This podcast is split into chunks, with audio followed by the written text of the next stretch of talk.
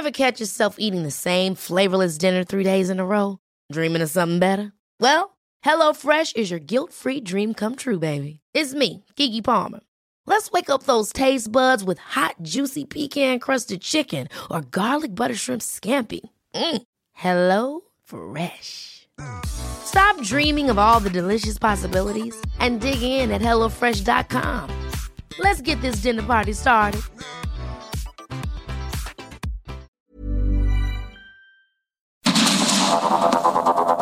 Heraldo Media Group presenta Sergio Sarmiento y Lupita Juárez.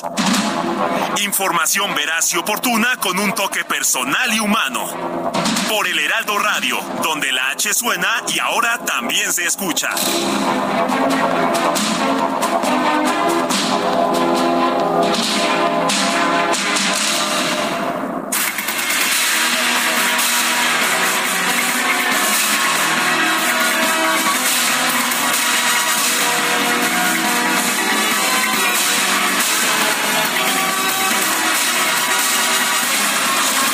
Son las 7 de la mañana con un minuto. Estamos entrando tarde, como 6 segundos, 7 segundos, Guadalupe Juárez, pero no importa, aquí lo hacemos con un entusiasmo extraordinario, sí. Yo quiero darle a usted la más cordial bienvenida al Heraldo Radio. Soy Sergio Sarmiento. Ya sabe que lo invito a que se quede con nosotros porque va a estar muy bien informado, pero también podrá pasar un rato agradable. Nos gusta darle a usted el lado amable de la noticia, pero esto solamente si la noticia lo permite. Además, además, pues usualmente la pasamos muy bien porque se encuentra con nosotros Guadalupe Juárez, que tiene digamos, un extraño pero maravilloso sentido del humor. ¿Cómo estás, mi querida Guadalupe Muy bien, mi querido Sergio Sarmiento, buenos días, qué gusto saludarlos esta mañana, bienvenidos a la información. Oye, ¿cómo les fue ayer a nuestros amigos, a quienes nos están escuchando aquí en la Ciudad de México, que llovió durísimo? Y bueno, eso, no, no, no, no, lo que provocó fue un caos tremendo. Ayer se desquiciaron las vialidades, el segundo piso inundado aquí en la capital de la República Mexicana. Ya estaremos platicando del tema un poquito más adelante, pero como siempre, bienvenidos a la información. Tenemos muchísimas noticias que compartir con ustedes esta mañana. Bueno, y si tenemos tanto, pues mejor vamos a empezar de una vez. Los partidos de la alianza opositora comenzaron este martes el registro de los aspirantes al cargo de responsable nacional para la construcción del Frente Amplio por México. Tras concretar su inscripción, el presidente de la Cámara de Diputados, Santiago Krill, advirtió que ya comenzó el conteo de salida del gobierno del presidente López Obrador. Vengo a decirle adiós, Andrés. Aquí empieza su conteo de salida. Una es la del INE, que me la puse el día que este perverso presidente decidió destruir.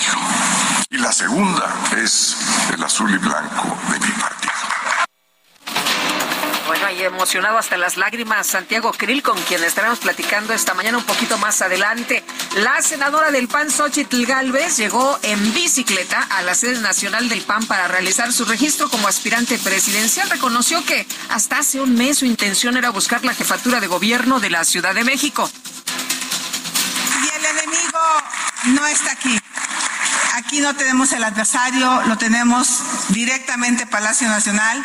Ahí es a donde quieren tratar de, de, descalificarme. Ahí es a donde ellos intentan vincularme a personajes a los que les tengo respeto. Yo no tengo odio por nadie, pero sí quiero decirles que a mí ningún hombre me ha hecho. Ningún hombre me ha hecho la respuesta pues a las declaraciones del presidente en el sentido de que pues si una mujer es candidata es porque algún hombre debe haberla impulsado. La senadora Galvez anunció que va a presentar una queja contra el presidente López Obrador por utilizar los canales oficiales del gobierno para atacarla y denostarla yo no me victimizo como se victimiza el presidente. El, el, presidente es experto en victimizarse, yo no. Creo que vamos a denunciar la parte del uso de recursos públicos y yo le iré un llamado a la presidenta del INE que ella como mujer, que además llegó ahí por su capacidad, por su talento, yo no sé qué le parecería que dijeran que está ahí por un hombre, pues la verdad que no. Pues, eh, entonces se ponga en mis zapatos la presidenta del INE y le mande llamar la atención al presidente de la República, así sea el presidente de la República. No se vale que un hombre ande diciendo que yo soy producto de no sé quién o que no lo soy. Bueno, pero para eso debe presentar una queja ante el... La queja debe ir ante el tribunal diputado del PAN, Gabriel Cuadri, también se registró en la contienda interna del Frente Amplio por México. Afirmó que no hay ningún impedimento legal para que participe en la contienda. Estoy en ese registro por haber defendido a los niños y a las mujeres del país en contra de una ideología, de la ideología transgénero, por haber defendido la libertad de expresión y por haber defendido la inmunidad parlamentaria. Por eso mismo he interpuesto una demanda en la Comisión Interamericana de Derechos Humanos para hacer que el Estado mexicano rectifique y nunca más se vuelva a violar la libertad de expresión ni la inmunidad parlamentaria. El último aspirante presidencial que se registró este martes fue el ex legislador panista Jorge Luis Preciado, quien llamó al comité organizador a cuidar el proceso interno y a no permitir que haya cargadas o dedazo. Y a través de Twitter, la ex jefa de gobierno, Claudia Sheinbaum, advirtió que huele al dedazo de Claudio X porque al bloque cínico opositor no le está yendo muy bien. Su parte, el jefe de gobierno de la Ciudad de México, Martí Batres, denunció que la senadora Xochitl Galvez defiende los intereses de la oligarquía y ya se metió en la campaña también. ¿Cómo dice la ley que los funcionarios públicos no pueden inmiscuirse eh, en las campañas, que no pueden violar la equidad de los procesos electorales? Eh, pero eso decía la ley, ¿no? Es lo que dice. ¿No fue, ¿No fue, la que impulsó López Obrador en 2007 con Pablo Gómez como senador? Efectivamente. Bueno, no sé, es que se me olvidó. Es que, es que sabes que, Sergio... No podía yo creer que están ellos violando su propia ley en esa en esa época lo que se decía es que pues había una cargada muy fuerte, ¿no? Y que venía de los funcionarios, de quienes detentaban el poder y que entonces había que acotarlos. Hubo creo que dos declaraciones de Vicente Fox sin mencionar a López Obrador durante la campaña del 2006, dos. Y bueno, aquí tenemos una todos los días, ¿no? O más. Bueno, y el ex canciller Marcelo Ebrard realizó una gira por el estado de Baja California Sur. Aseguró que él no utiliza el acarreo de personas para llenar sus asambleas informativas. ¿A quién se estará refiriendo? El senador con licencia Manuel Velasco sostuvo un encuentro en Puerto Vallarta, Jalisco, con ambientalistas, ciudadanos y representantes del sector productivo. Ricardo Monreal, ex coordinador de Morena en el Senado, ofreció una conferencia en Guadalajara, Jalisco, donde reiteró que espera dar la sorpresa y ser el candidato presidencial de la alianza Juntos Hacemos Historia. Durante su gira por Quintana Roo, el diputado con licencia Gerardo Fernández Noroña se comprometió a apoyar a quien resulte ganador de la contienda interna de Morena, aunque sea a la mala. El dirigente nacional de Morena, Mario Delgado, presentó el reporte de gastos de los recorridos de los aspirantes a la coordinación de defensa de la transformación. Aseguró que hasta el momento los eventos del llamado eh, de las llamadas corcholatas han costado dos millones setecientos cuarenta y ocho mil pesos. Este es el reporte de gastos, lo vamos a hacer cada dos semanas tal y como nos comprometimos y esto va al Instituto Nacional Electoral que hará una estricta fiscalización. Por lo demás, las cosas van muy bien, los recorridos han despertado el entusiasmo de la gente en todos los aspirantes a todos los lugares que van. Siempre hay gente dispuesta a escucharlos y eso nos da mucho gusto. ¿Cuánto? Dos millones setecientos cuarenta y ocho mil pesos. Bueno, pues nada más de espectaculares. Eh, rebasan esa cantidad, pero no por poquito. Eh, pero ellos no saben quién, eh, quién, los compra, ¿no? Alguien coloca. misteriosamente. Es un apoyo espontáneo de la ciudadanía o de alguien, no sé de quién, pero por lo pronto, pues acuérdate que cada uno recibió cinco millones de pesos, ¿no? Bueno, el fiscal general de Michoacán, Adrián López, informó que ya fueron identificados los 25 sicarios del grupo criminal de los Viagras que emboscaron al fundador de las autodefensas del Estado, Hipólito Mora. La Fiscalía General de Guanajuato confirmó la detención de uno de los presuntos responsables de la explosión de un coche bomba en el municipio de Celaya. Esta explosión dejó un elemento de la Guardia Nacional muerto y tres heridos. En Quintana Roo, cuatro policías que se encontraban de descanso fueron atacados a balazos cuando circulaban por la carretera de Tulum-Cobá. Se confirmó un saldo de un agente muerto y tres heridos juez de control de la Ciudad de México vinculó a proceso a Marco N., presunto implicado en el robo en la Plaza Antara ocurrido el pasado 26 de junio. Se le acusó de narcomenudeo, cohecho y portación de arma de fuego. Curiosamente no se le culpó del asalto. ¿Será que no tienen pruebas de que participó en el asalto? Y la Secretaría de Seguridad Ciudadana de la Ciudad de México confirmó el traslado del ex procurador general de la República, Jesús Murillo Caram, al Instituto de Cardiología. Bye. Este martes se registraron bloqueos en cinco puntos carreteros de Navolato, Sinaloa, con unidades pesadas como tractocamiones, las cuales fueron retiradas por las fuerzas de seguridad de los tres niveles de gobierno. Bueno, y en Apodaca, Nuevo León, se reportó que un grupo de presuntos miembros del crimen organizado fusiló así lo escuchó usted bien, fusiló a cuatro hombres y dos mujeres en una calle sin salida cercana al arroyo Topo Chico.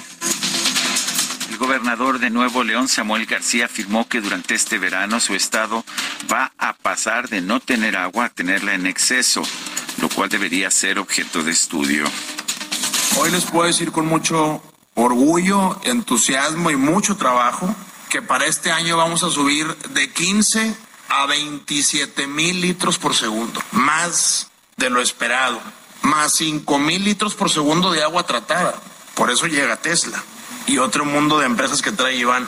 Entonces, nuestro reto ya no va a ser el defecto de agua, va a ser que esa agua ahora tenemos que distribuirla en una ciudad que por falta de planeación y visión se desparramó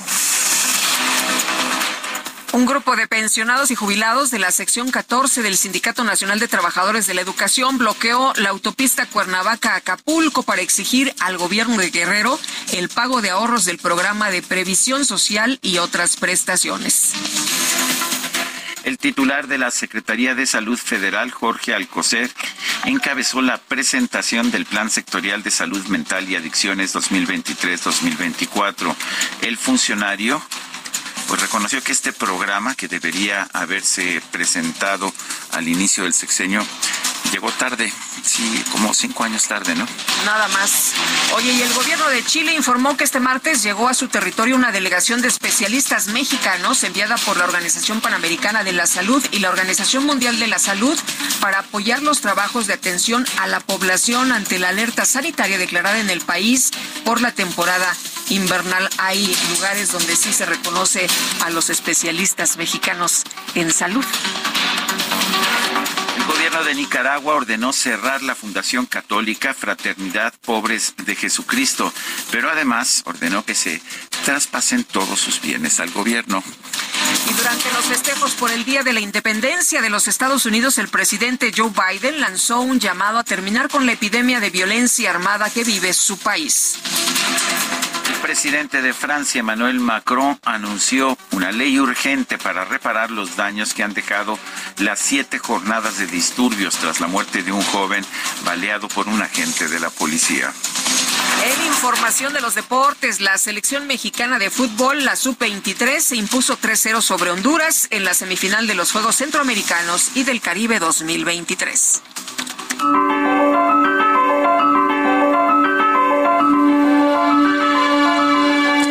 A la frase del día. A un príncipe nunca le faltan razones legítimas para violar una promesa. Nicolás Maquiavelo.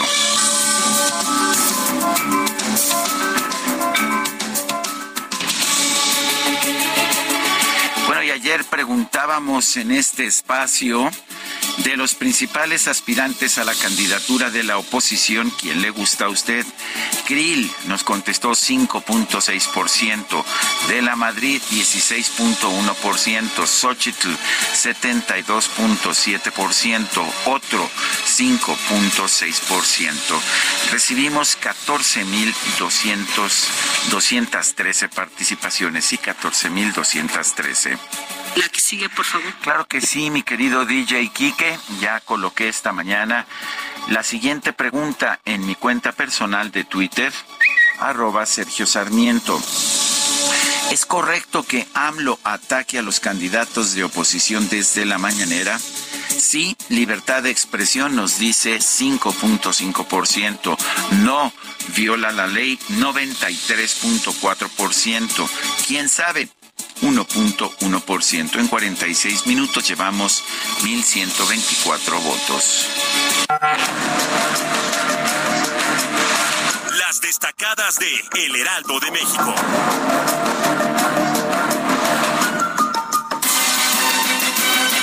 Está con nosotros Itzel González con las destacadas. Itzel, ¿cómo te va? Muy buenos días. Muy buenos días, Lupita, Sergio, queridos destacalovers. Oigan, mitad de semana, llegamos al miércoles. Aplausos, fanfarrias, cohetes, híjole, porque esta semana se nos vino cargadita, cargadita de información y también ¿Sí? este se viene el cambio de, de clima, soleado, nos llueve, hace viento.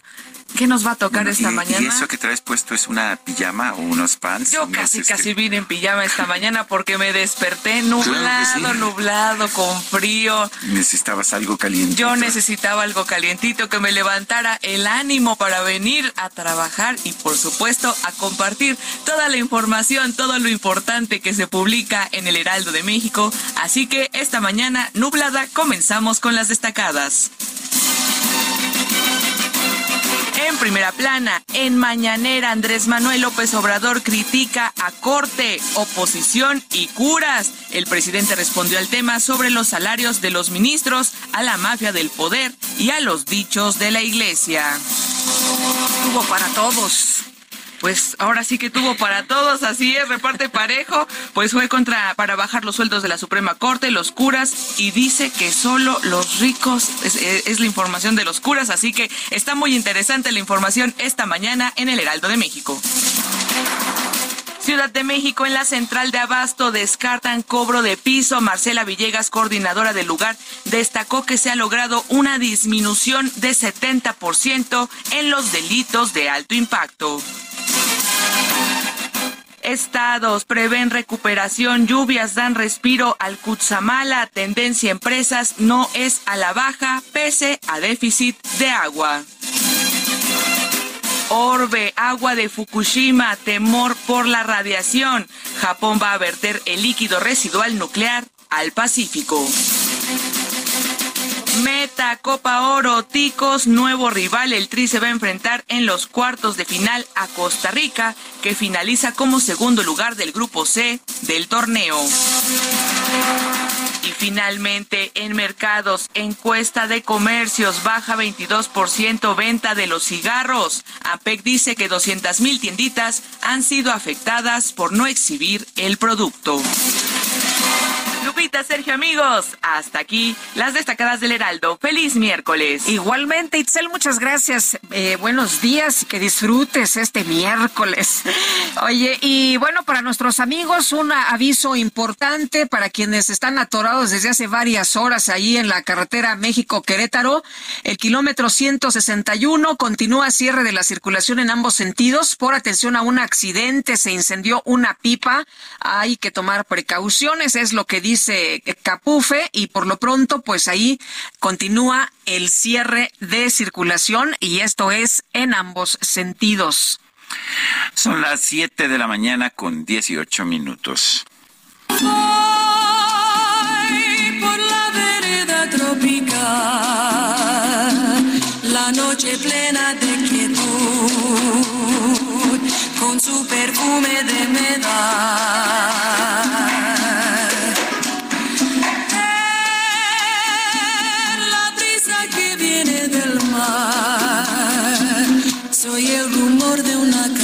Canción canción de amor y de piedad. Pues mira, Guadalupe, yo creo que todos tenemos recuerdos con la música de Gonzalo Curiel, quien falleció el 4 de julio de 1958 a los 54 años. Sí, Gonzalo Curiel. Ayer fue su aniversario luctuoso y, te digo, todos tenemos eh, una vida marcada por las canciones de Gonzalo Curiel. Esta es Vereda Tropical en la voz de Eddie Gourmet con Los Panchos. ¿Y qué te puedo decir? Era la canción favorita de mis, era la canción de amor de mis abuelos maternos. ¿En serio? De papi y mamá Lupita, de don Antonio Larrauri y doña Guadalupe Vargas de Larrauri. Primero fue de Fernández ah, de Lara, después de Larrauri. Pero bueno, esos son ya detalles de la vida de cada quien. El, el hecho es que lo recuerdo, lo recuerdo tanto bailando Vereda Tropical tan enamorados, ya sabes, después de no sé cuántos años de casados. Eh, ¿Te parece que escuchemos hoy a Gonzalo Me encanta la idea de escuchar a Gonzalo Curiel con sus composiciones y este, de, me acuerdo, mi querido Sergio, de un disco que a lo mejor ya muchos no saben de qué se trata, pero era un LP y en la portada estaba Eddie Gourmet. Y bueno, yo tengo una tía que canta muy bonito y así canta, pero no sabes. No como tú. No como yo, no, no como otras. Tienes, otras virtudes, pero bueno, como dices, todos tenemos seguramente un recuerdo de estas canciones. Y vámonos, vámonos con Mónica Reyes. Adelante, Moni. ¿Cómo están, Lupita, Sergio? Qué gusto saludarlos. A ustedes también, amigos del Heraldo Radio. Y yo les pregunto, cuando lees ¿No comprendes? ¿Tienes que leer dos o más veces para retener la información o te da sueño? Sí, Leo es un sistema que se encarga de impartir una serie de técnicas de aprendizaje que tienen como objetivo el lograr desarrollar habilidades que permitan al ser humano tener un mejor desempeño en sus actividades diarias. Por ejemplo, que tengas una mayor concentración, comprensión, retención, asimilación, mejorar tu léxico, gramática, ortografía y fluidez verbal, pero de manera total logrando leer un libro de 100 páginas en tan solo 10 minutos, pero comprendiendo la información. El día de hoy, los amigos de Sileo están regalando 100 becas con el 50% de descuento en todo lo que es el curso, para que puedas comprender todo lo que lees. Llama, cuelga o manda un WhatsApp con la palabra Sileo en este momento al 55 23 33 0900 55 23 33 0900, porque te van a regalar un diagnóstico de lectura sin costo y las primeras 50 llamadas, una clase muestra. Así es que yo te propongo que llames y que cuelgues al 55 23 33 0900. 55 23 33 0900 y obtén tu beca del 50% de descuento, dirigido a cualquier profesionista, ama de casa o estudiante. 55 23 33 0900 55 23 33 0900. Sí leo, el poder de leer. Gracias, al ratito los veo. Sergio Lupita. Gracias, Moni, buenos días. Bueno, vamos, vamos con Noemí Gutiérrez. Eh, Alicia Bárcena, secretaria de Relaciones Exteriores, comenzó ayer a ejercer sus funciones, aunque no ha sido ratificada. Adelante, Noemí. Sergio Lupita, muy buenos días. Comentarles que pese a que no ha sido ratificada por el Senado, Alicia Bárcena, secretaria de Relaciones Exteriores designada, empezó a ejercer sus funciones este martes. Bárcena sostuvo un encuentro con personal de la Cancillería y definió seis áreas prioritarias para tener una diplomacia efectiva. Una enorme responsabilidad que asumo con gran determinación y compromiso. Solamente ha habido tres mujeres antes que yo y ha sido un honor también. Así es de que pues vamos en esta marcha, vamos a poner en práctica la política exterior feminista en todos los ámbitos. De las prioridades, dijo que es dar una mayor atención y asistencia a los paisanos en Estados Unidos, así como tener una mayor integración económica con América del Norte. La segunda es la integración con América Latina y el Caribe. El tercer punto es diversificación para el desarrollo y proyectos con otros países. Y el cuarto es el mejoramiento de las condiciones de vida en América Latina. Como quinto y sexto punto están el impulso al multilateralismo de México y la consolidación de programas como Sembrando Vida y Jóvenes Construyendo el Futuro en otros países. Bárcena dijo que se tendrá una diplomacia cercana a la gente. Amigas y amigos, hoy quiero contagiar de entusiasmo, quiero transmitir el mejor de los ánimos en esta transición. Nuestra bandera es inclaudicar los intereses de México. La herramienta insustituible de esta labor son ustedes, hombres y mujeres, que sostienen desde sus diferentes responsabilidades nuestra democracia y nuestra diplomacia. Sergio Lupita, la información que les tengo. Noemí Gutiérrez, gracias por esta información. Son las siete con veinticuatro. Nuestro número para que nos mande mensajes de WhatsApp es el 55 2010 96 47. Regresamos. Con ella fui noche tras noche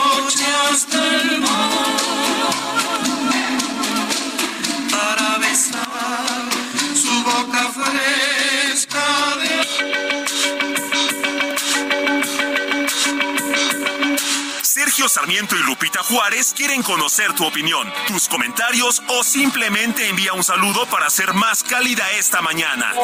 Envía tus mensajes al WhatsApp 55 20 10 96 47.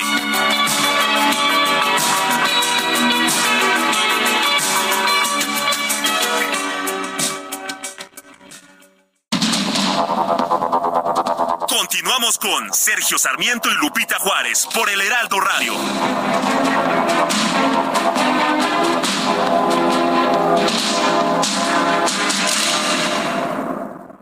Hola, mi nombre es Paola Flores, soy diseñadora de interiores y te invito a Expo Mueble Internacional la feria líder de muebles y decoración en América Latina. La cita es del 16 al 19 de agosto en Expo Guadalajara y con más de 400 expositores encontrarás la mejor calidad y diseño en todo tipo de mobiliario. Mueble residencial, exteriores, infantil, de madera, tapizados, todo. El evento no tiene costo, regístrate en expomuebleinternacional.com.mx. Consiéntete con la maestría y calidad milimétrica de nuestros sistemas de descanso. Te mereces un Yo no podré olvidarte. Con este olvido fiero que tantas veces El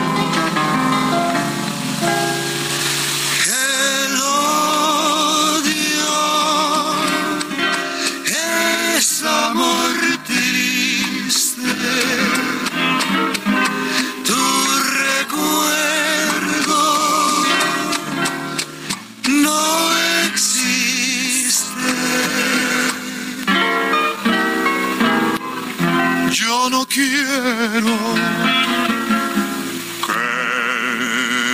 lágrimas se tornen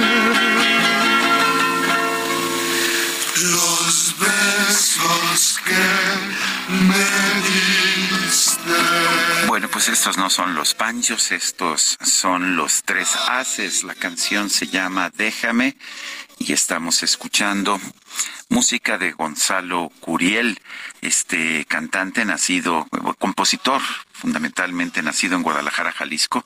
No sé si cantaba, pero bueno, sí cantaba, pero realmente era un gran compositor. Eh, sí, tapatío, nació el 10 de enero de 1904, falleció muy joven, muy joven de pues de causas naturales cuando tenía apenas 54 años. Y bueno, pues la verdad es que lo estamos escuchando con mucho gusto que todo el mundo se acordó del disco, ¿verdad? A ver, cuéntame de esta, de este disco y de esta portada. Es una portada que viene como dividida en una parte eh, del disco, del long play de este disco grandote que se utilizaba antes. Este viene eh, Eddie Gourmet con un traje, con un eh, con un suéter de tortuga azul y ella tiene el pelo cortito como se utilizaba y del otro lado están los panchos, está la fotografía de los panchos y René Argot nos dice, yo recuerdo que mi mamá tenía ese disco, dice, y me encantaba piel canela. Y otra persona de nuestro auditorio dice, claro, Lupita, recuerdo ese LP, lo tenían mis abuelos y mis papás. Bueno, y a propósito, gracias a mi hermana Rosario, Rosario Sarmiento, que, que pues que comparte conmigo estos recuerdos, estos recuerdos de mis abuelos maternos, bailando pegaditos. Ah, sí, qué, bonito. Sí. Y bailando Vereda Tropical, que pues siempre me dijeron que era su canción. Bueno, son las 7 de la mañana con 34 minutos. Tenemos mensajes de nuestro público. Adelante, Sergio. Dice, eh, dice una persona, para mí el candidato adecuado para la oposición debería ser José Antonio Mid. Lo saluda René Argot. Bueno, pues no está, no está jugando en estos momentos. este, él no. Él, dijo que, pues que, no tenía esa ambición ya de estar en política, que él estaba contento y que quería dedicarle más tiempo a su familia. Bueno, y dice otra persona, muy estimado dúo dinámico, originalmente pensaba hacer un comentario de las precampañas, pero mejor no gasto el tiempo y solo les mando un saludo y como siempre desearles mucho éxito y agradecerles su constancia. Saludos, es lo que nos dice Pablo. Bueno, hoy todo el mundo me está mandando la copia del disco. Del disco, sí. Bueno, por supuesto Carla Ruiz, nuestra productora, pero también Luis Beller desde, desde Tijuana ah, nos está mandando la, la misma y bueno, todo el mundo parece que Es que todo el mundo recuerda esa portada. ¿Te acuerdas, Sergio, que había unos, este, unos aparatos para poner los discos? Sí. Y entonces eran muy sofisticados, como unos alambritos, ¿no? Sí. Ahí que metías el disco y, y bueno, depende del que más te gustaba, lo ibas cambiando y este de Eddie Gorme, yo me acuerdo que estaba hasta mero enfrente. Romántica tu familia, ¿no?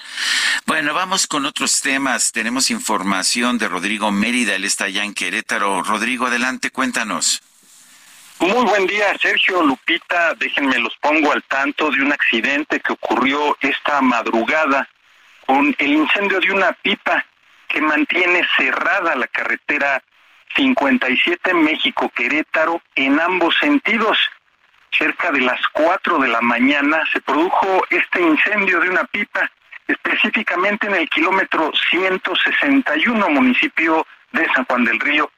Debido a este incidente, a esta hora se mantiene cerrada la circulación en ambos sentidos de la autopista. Protección Civil del municipio de San Juan del Río fue la que actualizó la información cerca de las 7 de la mañana para dar a conocer que se trabaja aún en el lugar con la Guardia Nacional, la Coordinación Estatal de Protección Civil, la Secretaría de Seguridad Ciudadana, Cruz Roja de San Juan del Río, Seguridad Pública y Bomberos. Esta pipa impactó al menos otros siete vehículos y no se ha dado a conocer de manera oficial los lesionados que se refiere en el lugar por el mismo testimonio de conductores de otras unidades que había personas involucradas. Estaremos al pendiente de la información y un atento llamado a nuestros radioescuchas, ya que si usted va a tomar la carretera 57, ya sea en sentido hacia Querétaro o viceversa en dirección a la Ciudad de México, ya hay retraso en su traslado por al menos cuatro horas para que lo considere. Esta es la información desde Querétaro, Sergio Lupita. Oye, Rodrigo, entonces los vehículos que se vieron involucrados son más de 10, son 10, se tiene eh, ya la, información concreta, se habla que pues llegó este tráiler y que eh, fue el que impactó, pero que después se, se dio este gran incendio, ¿no? Sí, eh, la información preliminar es un choque clásico, el choque por alcance, específicamente en ese kilómetro 160, 161, se han dado varios accidentes, como en esta ocasión nuevamente, impacta otra unidad pesada, comienza a incendiarse, pero la segunda unidad es la que proyecta a varios vehículos que estaban en esa dirección. los involucrados se señala que eran varios particulares, entre 5 y 7 vehículos particulares y las dos unidades pesadas, entre 9 y 10 vehículos involucrados, Pita. Bueno, pues estuvo impresionante. Sí, eh, hemos estado viendo imágenes, me mandó Lupita precisamente unas imágenes, eh, es un incendio espectacular, es una cosa impresionante. En fin, eh, gracias Rodrigo Mérida, perdón, Rodrigo Mérida por mandarnos esta información y estaremos al pendiente eh, para ver realmente cuál es el número de víctimas una vez que tengamos información oficial. Un fuerte abrazo. Buen día, estamos actualizando la información. Muchas gracias, Rodrigo. Y bueno, por otra parte, luego de las lluvias se colapsó un puente allá en Río Grande, Zacatecas. Fíjense que este puente estaba a punto de cumplir 77 años de su construcción y bueno, eh, se alertó a, las personas para que tuvieran cuidado y no pasaran por ahí, derivado de los daños causados por las lluvias.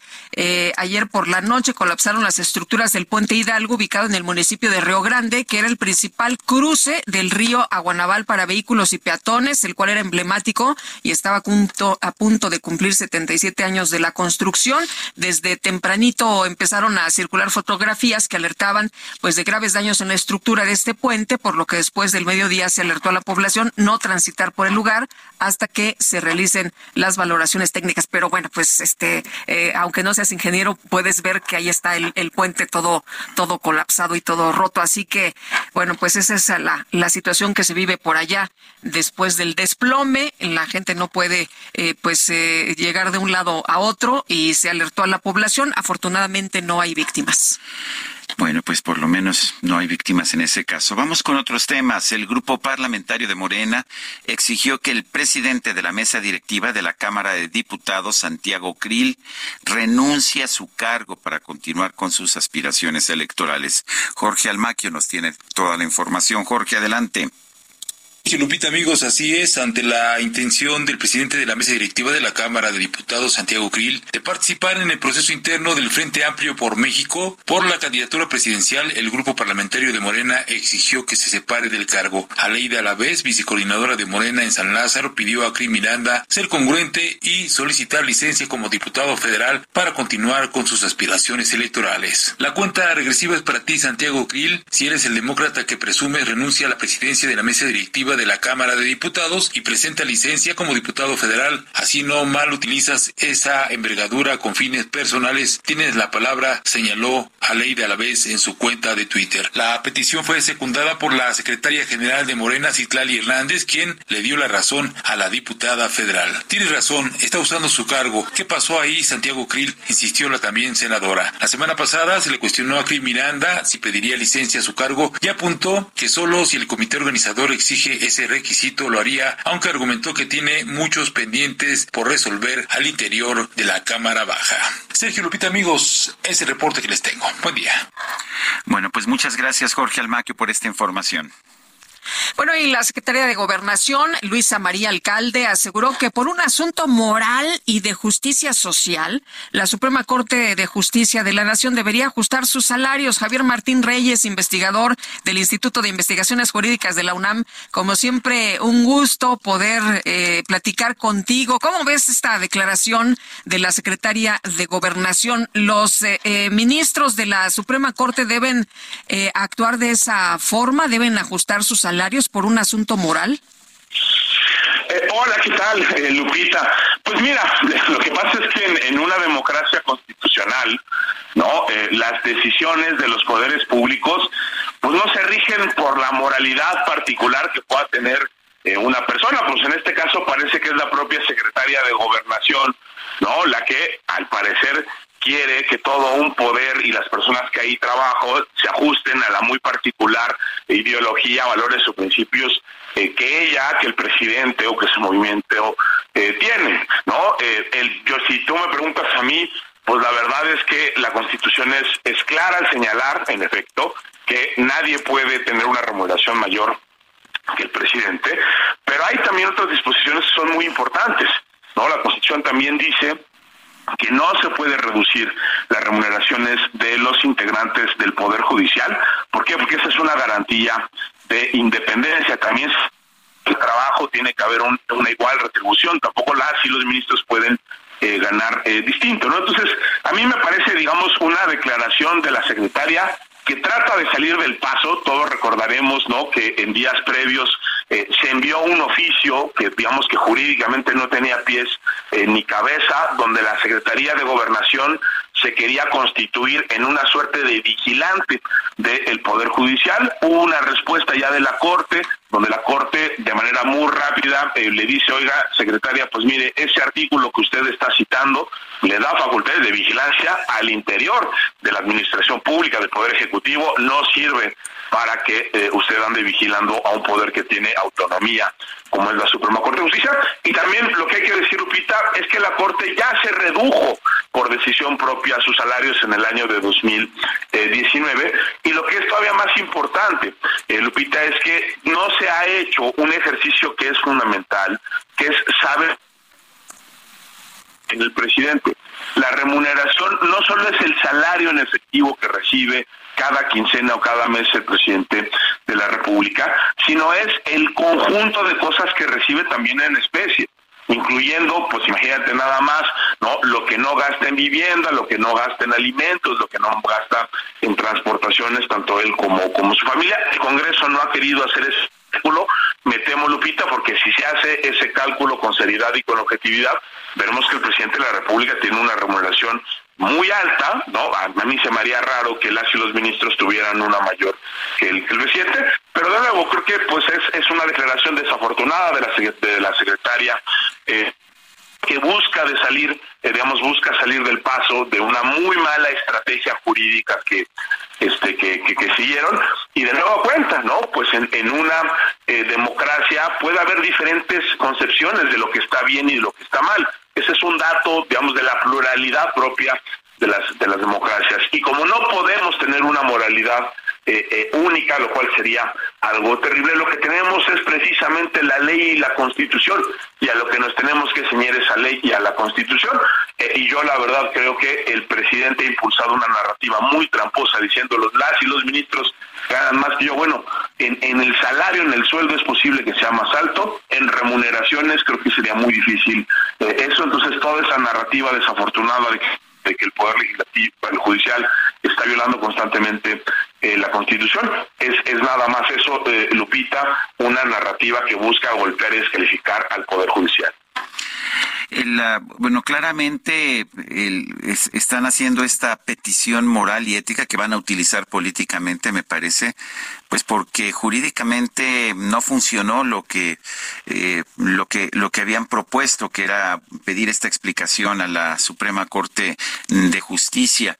Eh, pero pero sí significa esto que, que vamos a escuchar mucho de esto a lo largo de esta campaña anticipada que estamos viviendo, ¿no es así?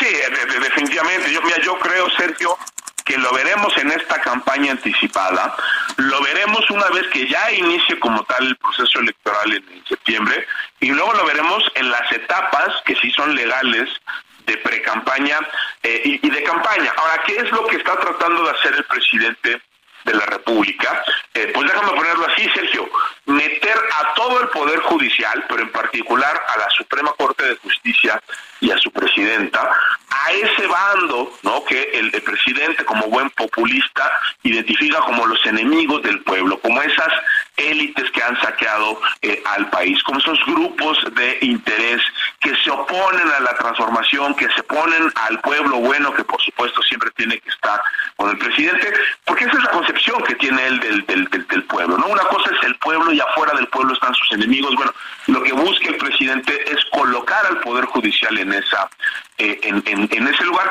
Y como no tiene buenos argumentos jurídicos, es decir, al presidente no le gustan las decisiones de, de la Corte, pero la verdad, Sergio, es que las decisiones recientes que incluso hemos comentado son decisiones que sí se apegan a la Constitución y a la ley. Y como no puede, déjame ponerlo así, descalificar y combatir a la Corte en el terreno que debería, que es el de, sus sentencias y de sus ocasiones jurisdiccionales, se agarra de este tema, ¿no? De los salarios, que por supuesto es un tema que es muy mediático y en, el cual genera muchas eh, simpatías y repite de nueva cuenta una mentira, que es que se está violando la Constitución cuando no tenemos ningún elemento para suponer que es así, porque es algo que le da rédito político y electoral. Y yo estoy seguro, eh, Sergio, ¿no? que durante los próximos 10 meses ese va a ser un tema constante para el presidente, para los aspirantes eh, eh, presidenciales de Morana y eventualmente ya en las precampañas y en las campañas regulares. ¿no?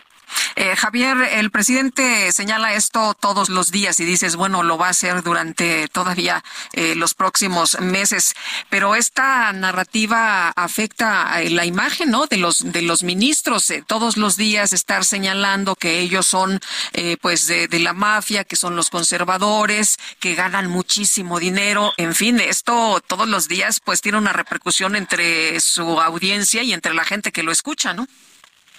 Sí, a ver, totalmente. Y yo, te diría, en, en, México el Poder Judicial es un poder eh, que ha tenido que ir ganando eh, su legitimidad, pues milímetro, milímetro milímetro. O sea, es, es, decir, no, no ha sido fácil la construcción de un poder judicial. Digamos, si pensamos cómo se veía la Corte eh, hace 25 años, pues veremos que sí hay un cambio eh, dramático. Hoy está en la agenda pública, hoy sus decisiones se leen, se comentan.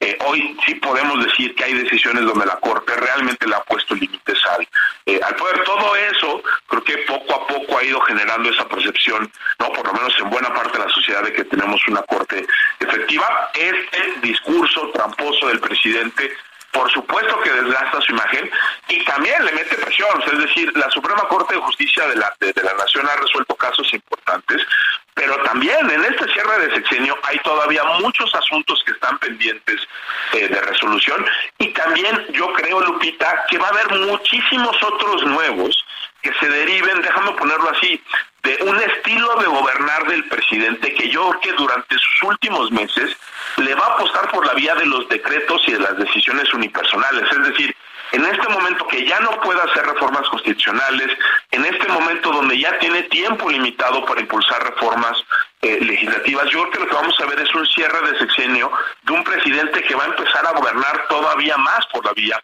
de los, de los decretos y ahí la Corte y el Poder Judicial van a ser fundamentales. Entonces, claro, el presidente no solo está pensando en las decisiones que no le gustaron, que ya tomó la Corte o que tomó el Poder Judicial, está pensando en las decisiones que vienen. Por eso el golpeteo, también creo que habrá que estar muy al pendiente, Lupita, de cuando se discuta el presupuesto, porque yo sí mucho me temo que así como en su momento se le dio un recorte brutal al Instituto Nacional Electoral, al INE, creo que ahora veremos una medida similar contra el Poder Judicial y contra la Suprema Corte de Justicia de la Nación, y todo esto, déjame ponerlo así, son simple y sencillamente ataques a la independencia eh, judicial. Entonces, vaya que el, panorama es, es poco alentador, pero también hay que decirlo.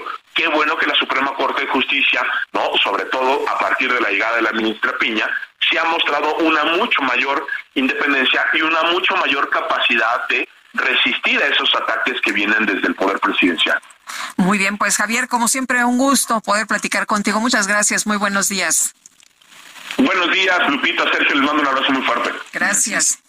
Son las siete con cincuenta y uno. Ignacio Mier, el presidente de la Junta de Coordinación Política de la Cámara de Diputados, reconoció que necesita, que requiere de la opinión de los ministros de la Suprema Corte para realizar una reforma al Poder Judicial. Jorge Almaquio, adelante, buen día.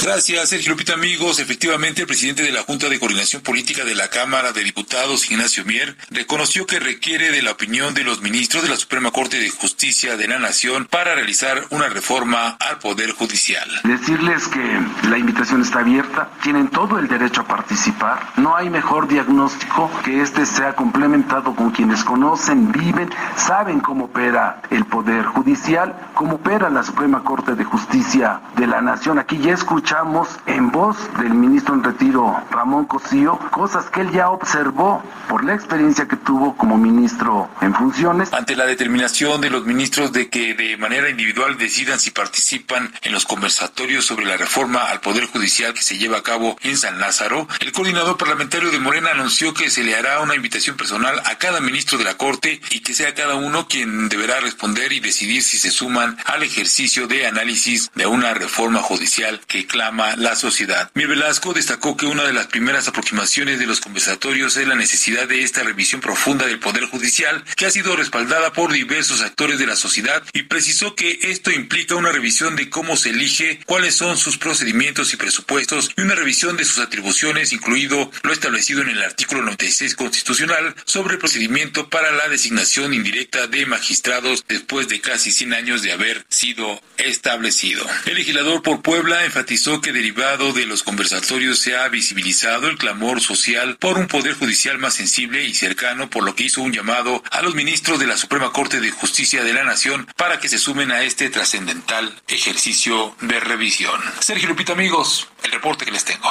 Buen día. Buen día, Jorge Almaquio. Gracias. Vamos a, a, una pausa y, y, regresamos en un momento más. Les recuerdo nuestro número de WhatsApp para que nos mande mensajes de voz o de texto 55 20 10 96 47. Repito, 55 20 10 96 47. Eh, le recuerdo también nuestra cuenta de Twitter, arroba Sergio y Lupita, sí, arroba Sergio y Lupita. Y le recomiendo la cuenta de Twitter de esta casa editorial en la que elaboramos, arroba Heraldo de México. Vamos a una pausa y regresamos. Dejar el puerto antes de que anochezca enderezar la vela blanca de nuestra nave hacia otro rumbo donde el amor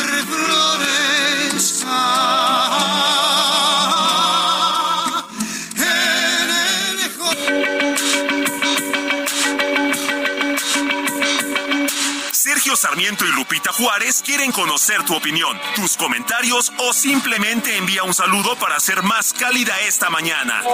Envía tus mensajes al WhatsApp 55 20 10 96 47.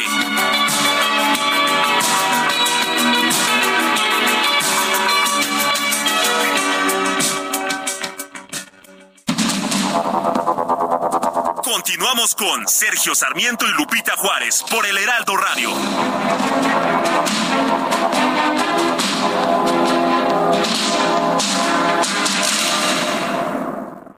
Hola, mi nombre es Paola Flores, soy diseñadora de interiores y te invito a Expo Mueble Internacional la feria líder de muebles y decoración en América Latina.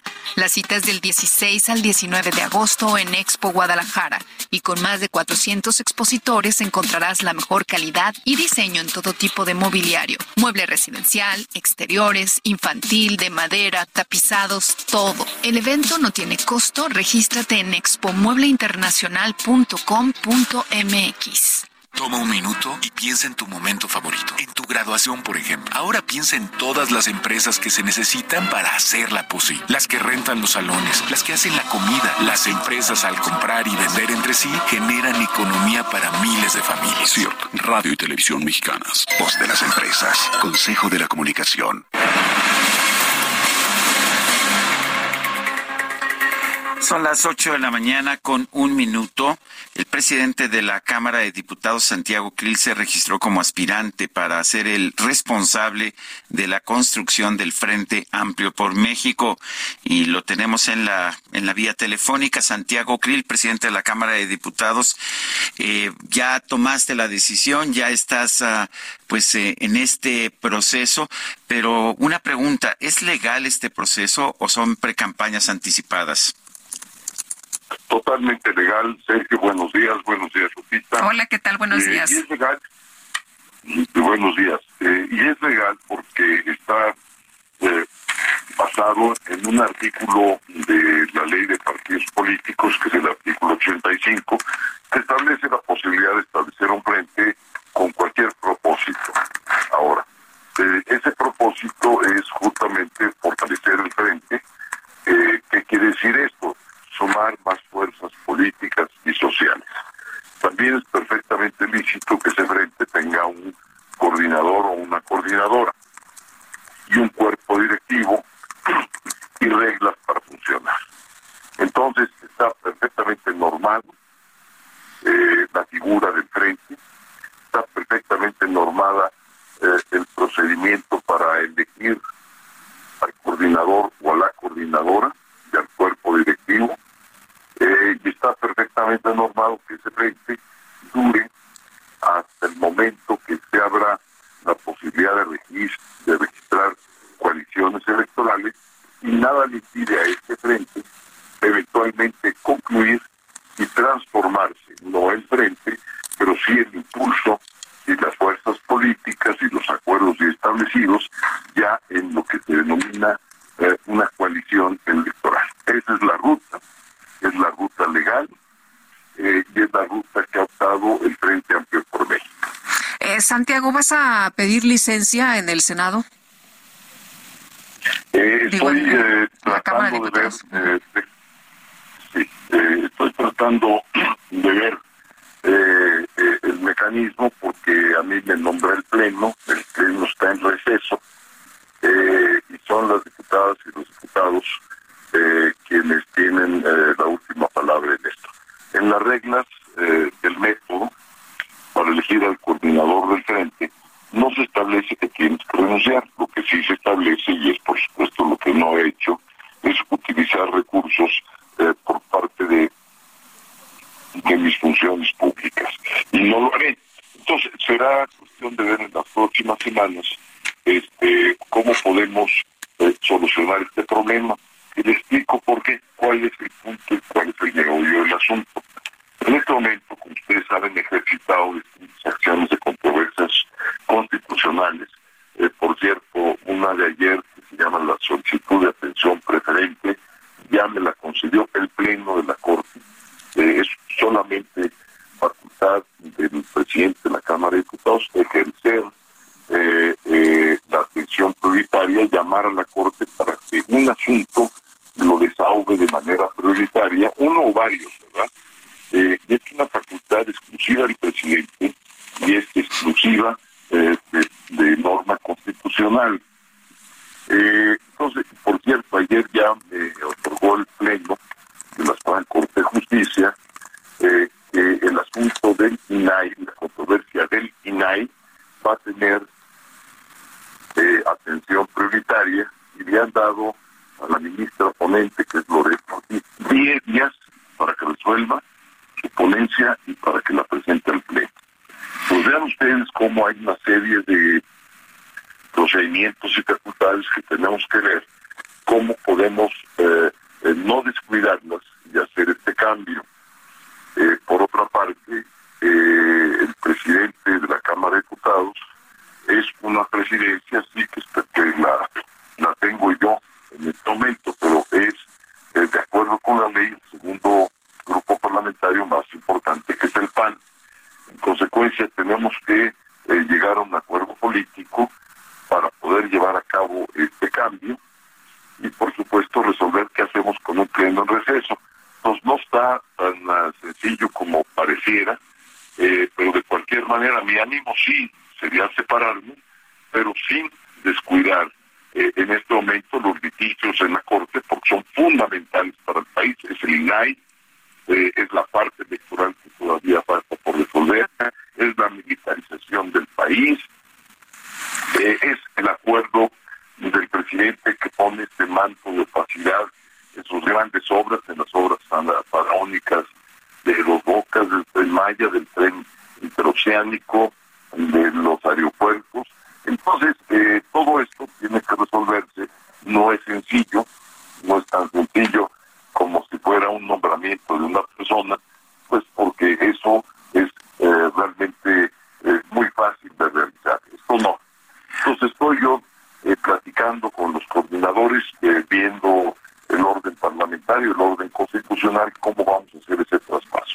Eh, Ahora Santiago Citlali Hernández, la senadora, exige que renuncies y dice que si no renuncias, pues que los diputados de Morena, que son una mayoría, dice, van a tomar medidas para, pues para desplazarte de la presidencia de la Cámara. ¿Qué opinas? Mira, eh, la senadora no tiene nada que opinar. Eh, ella no participó en mi nombramiento, ella pertenece a otra cámara, por una parte. Y como, mira, es usual en los integrantes de Morena no saben eh, derecho, derecho parlamentario ni derecho constitucional. Mi nombramiento está hecho por las dos terceras partes del Pleno de la Cámara de Diputados. Quiero decirte que mi nombramiento fue con cero votos en contra. O sea, rebasé con mucho, eh, rebasé con todo eh, el requisito de las dos terceras partes. Pero para mi remoción requieren dos terceras partes. Yo reto desde este programa ante eh, mi amigo Sergio Sarmiento eh, y Lupita, reto a todo eh, Morena, a, sus aliados, de manera conjunta, que hagan todo el esfuerzo que quieran para juntar las dos terceras partes eh, de los votos del Pleno de la Cámara de Diputados. Nunca, nunca lo van a poder lograr, pero claro, como no saben de leyes parlamentarias, no saben de derecho constitucional, pues quieren eh, hacer eh, como si supieran, por una parte, y quieren tapar eh, con un dedo el sol de lo que están gastando las corcholatas. Hoy lo vimos en uno de los principales diarios del país, están gastando toneladas de dinero, es decir, millones y millones de pesos. ¿De dónde saca Adán eh, eh, esos millones y millones? Porque además eh, la fuente de sus ingresos ni siquiera está revelada. ¿De dónde ha sacado Marcelo Obrador para tapizar el país con espectaculares, con bardas? O Claudia, ¿de dónde sacan dinero para hacer esos eventos de 50 o 60 mil personas? Cada evento de esos, nada más para que se den una idea, cuesta entre 10 y 15 millones de pesos. Cada evento de los 60 o 70 mil personas. Cada espectacular, para que se sepa, en promedio cuesta 30 mil 30 mil pesos mensuales. Eh, los contratos son de tres meses, es decir, cada espectacular cuando lo vean vale cuando menos 90 mil pesos. Pero si nos vamos a las pantallas LED que están en todos los aeropuertos, como está fundamentalmente Marcelo, cuestan alrededor de 100 mil pesos mensuales las pantallas, las pantallas LED. ¿De dónde están sacando todo ese dinero? Y ahora quieren tapar con un dedo todo el sol eh, y exigirme que yo renuncie cuando no estoy gastando un peso, no tengo una barba pintada, no tengo un espectacular, no tengo utilería de campaña, mis eventos son en mi partido, mi partido es un partido nacional que tiene oficinas en todos los estados de la República y en la gran mayoría de los municipios. Ahí es donde voy, ahí es donde me reciben, eh, me reciben las cámaras eh, industriales, me reciben los colegios de abogados, los colegios de ingenieros, me reciben las universidades, eh, me reciben los grupos de las organizaciones sociales. Por ejemplo, voy en camino primero a cumplir con mis funciones de la comisión permanente el día de hoy y de ahí por la tarde salgo a Monterrey, pago mis boletos de avión, pago eh, solamente mi hotel, un hotel eh, modesto, y de ahí eh, tengo un evento de poder ciudadano. Y ellos organizan, eh, ellos organizan en un local, eh, habilitan el local, ahí voy, no cuesta absolutamente nada, y mi estancia en Monterrey costará eh, el viaje del boleto de avión, mío y de un personal que me acompaña, este, y un hotel, bueno, eso, con gasto de millones y millones de pesos diarios, que seguramente tienen que salir del gobierno, porque ni Marcelo, ni Claudia, este, mucho menos Adán, pues son multimillonarios, nunca han sido siquiera empresarios, nunca han generado un peso fuera del presupuesto. Yo sí, por cierto, yo trabajé 17 años eh, como abogado en uno de los mejores despachos, y socio director, sé de eso, sé lo que es ganar un peso.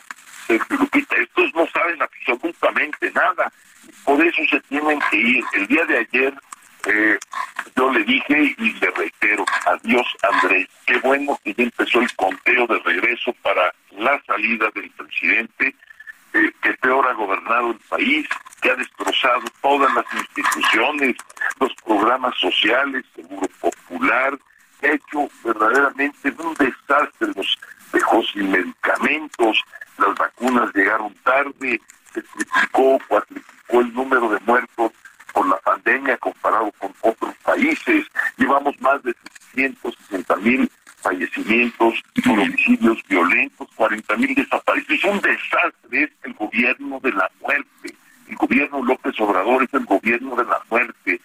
Muerte por negligencia, muerte por abrazos y no balazos, por dejar al crimen organizado que se adueñe del país, por dejar al crimen de calles sin policías, porque es lo que hizo, dejó sin policías, la Guardia Nacional no ha podido eh, establecerse eh, como una policía eficiente, como primer respondiente, ha militarizado el país, por todo eso estoy apasionado, decidido a encabezar un proyecto colectivo para cambiar al país, un proyecto plural, diverso, incluyente, que sea democrático, que dialogue con la gente, que muy bien, Santiago. como el de las mujeres. En fin, estoy eh, en esto, Sergio. Gracias, Santiago. Muy apasionado, entusiasmado de hacer este cambio.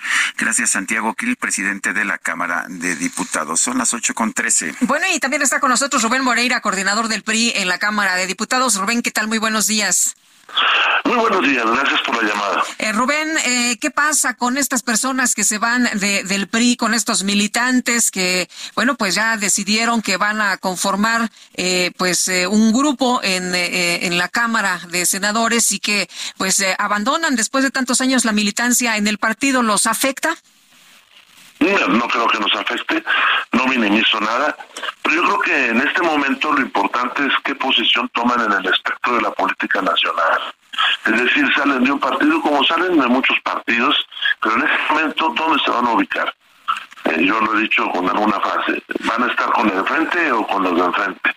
Eh, eso yo creo que es la discusión. Eh, ¿Tú ves una posibilidad de que estos senadores eh, y estas personas que están saliendo del PRI se unan a Morena? Pues mire, en este momento le están haciendo un servicio a Morena, porque cuando toda la oposición está volteando a ver nuestros procesos de registro de aspirantes a quien va a ser responsable de la construcción del Frente Amplio va por México, ellos salen con una nota pues que como que distorsiona un poquito, ¿no? Y que además en este momento creo que no era necesaria, pudiendo tener tantos días antes o tantos días después. Eh, Rubén, eh, lo que han expresado es que ya no se puede estar en, en, el PRI, que ya no quieren estar en un lugar donde pues no se toma en cuenta lo que los demás eh, piensan, lo que los demás consideran, que se están haciendo las cosas mal en el PRI. El Consejo Político Nacional, por ejemplo, tiene una mitad de integrantes que son miembros ex oficio o miembros designados por los sectores. Ellos, la verdad, es que se fueron reduciendo en su expresión dentro del partido. Y le pongo el ejemplo del Consejo Político Nacional porque dentro de él no son más de 10. Ahora, este, yo los veo con respeto. Ellos tienen la oportunidad de decir lo que deseen, pero acá se han tomado decisiones democráticas. La, la dirección de nuestro partido fue electa este, por una vía democrática, por una votación abierta. Solamente había dos antecedentes, curiosamente los mismos cuando fue presidente de la República, la del licenciado Roberto Madrazo y la de la senadora Beatriz Paredes, y ahora esta. Ellos tal vez estaban acostumbrados a decisiones de otro tipo, este, donde ellos jugaban otros roles. Pero insisto, insisto, ¿dónde se van a colocar en este momento? ¿Por el frente o con los del frente? Eh, Rubén, en la, en la Cámara de Diputados has visto una situación similar con la bancada priista o esto es un fenómeno que nada más está presente en el Senado? En la Cámara de Diputados no, estamos unidos, muchos de nuestros compañeros son delegados en los estados o tienen responsabilidades de carácter nacional dentro del partido, su servidor, por ejemplo, el miembro del comité organizador de este proceso que hemos hecho referencia. Y bueno, lo que sucedió en la Cámara de Senadores, y lo digo con respeto, es que los senadores votaron por cambiar de coordinador, como pudiera suceder en la Cámara de, Diputados, ¿no? Uno no está a la designación de alguien eh, externo, sino de los diputados o los senadores. Oye, se habla de, que eh, pues la situación para el PRI estuvo muy fuerte en 2000, en 2018, pero que ahora está muy complicado, que, de plano Alejandro Moreno ha llevado a la debacle al, partido. Esto es lo que ha dicho eh, Miguel Ángel Osorio Chong. A ver, yo no coincido. Los resultados de 2018 fueron producto de una serie de errores, porque no de aciertos, y desde esa fecha nosotros hemos este, tenido problemas, eso hay que reconocerlo, pero también aciertos. Le, le voy a decir dos rápidamente. La alianza o la coalición va por México que impidió que el partido mayoritario tuviera las dos terceras partes. ¿Quién sabe dónde estaría el país si ellos han tenido la posibilidad de cambiar la constitución a su antojo. Esa es una. Dos, el proceso que hoy vivimos y que en dos semanas cambió la narrativa de este país es gracias a la decisión de nuestra dirigencia nacional de conformar un frente, pero también gracias a la decisión de nuestra dirigencia y de los otros dos partidos de buscar una candidata o un candidato para que ese frente fuera al final del día una expresión distinta y una expresión unida y una expresión fuerte. Bueno, oye, ¿y qué piensas de lo que dice Mario Delgado de que pues deben de dejar más tiempo a Alejandro Moreno, ¿no? Para que acabe de destruir al PRI.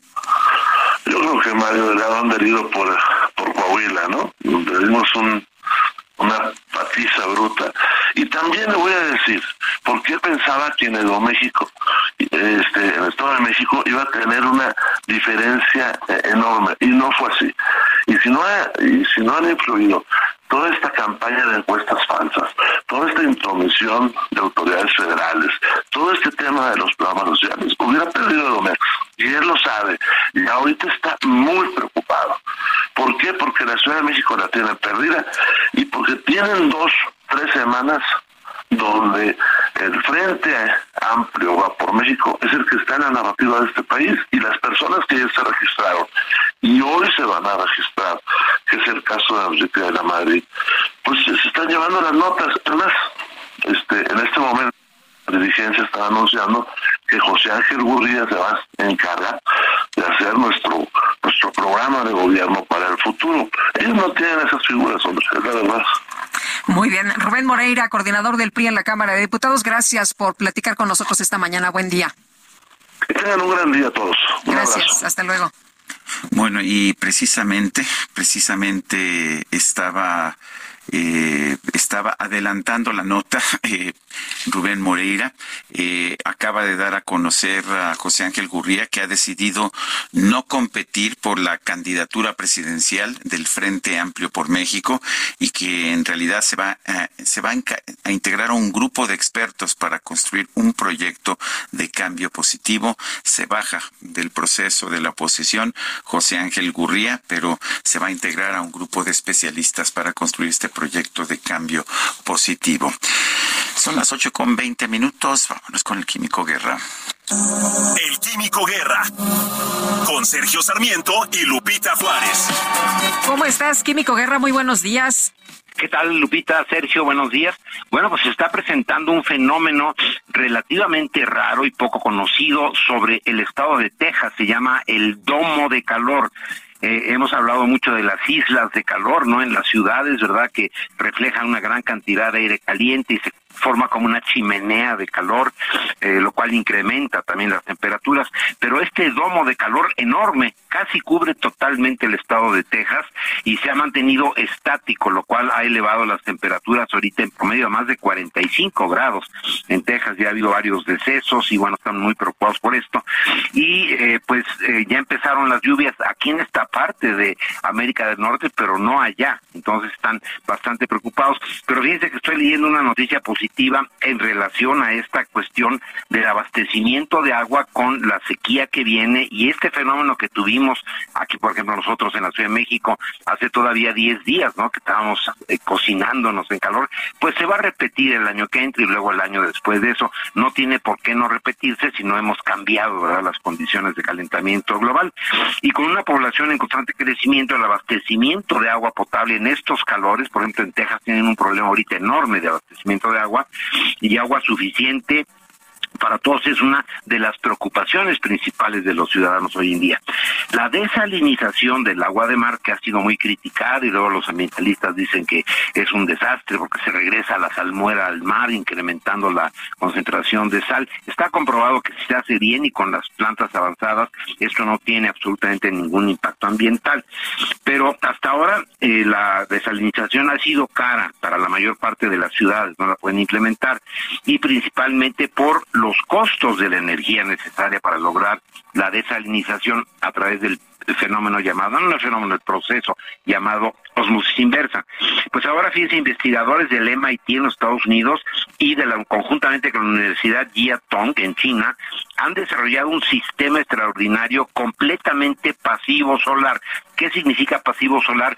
No requiere energía fósil, no requiere piezas en movimiento para eh, desalinizar y produce 5 litros por hora por cada metro cuadrado de colector solar.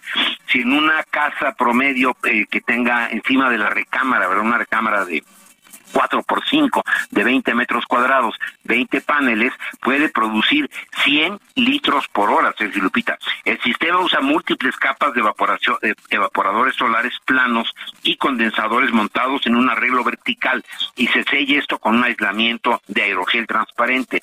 Esta investigación acaba de ser publicada en la revista arbitrada Energy and Environmental Science, Ciencia de Energía y Ambiental, y el secreto de la gran eficiencia de este sistema es la manera en que emplea cada una de las múltiples etapas para desalinizar el agua y en cada etapa el calor liberado por la etapa anterior se vuelve a usar, no se desperdicia, se puede aprovechar y esto le da una eficiencia fíjese, del 300%, o sea, eh, de la calor solar que llega eh, multiplicado por cuatro esa energía se traduce en agua potable. Es un eh, desarrollo verdaderamente importante y para nuestro país, sobre todo en las costas del noroeste mexicano, que carecen de agua pero que tienen mucho mar, pues esto es una alternativa verdaderamente interesante, Sergio Lupita.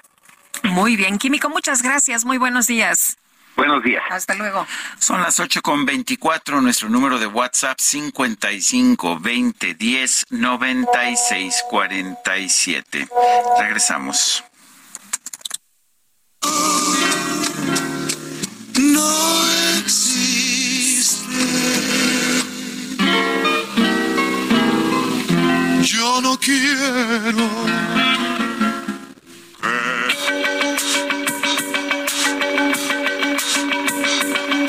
Sergio Sarmiento y Lupita Juárez quieren conocer tu opinión, tus comentarios o simplemente envía un saludo para hacer más cálida esta mañana. Envía tus mensajes al WhatsApp 55 20 10 96 47.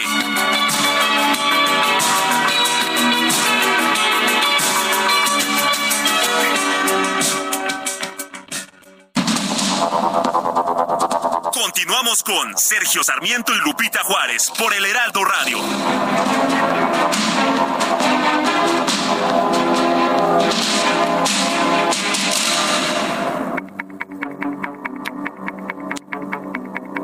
Jaque Mate con Sergio Sarmiento.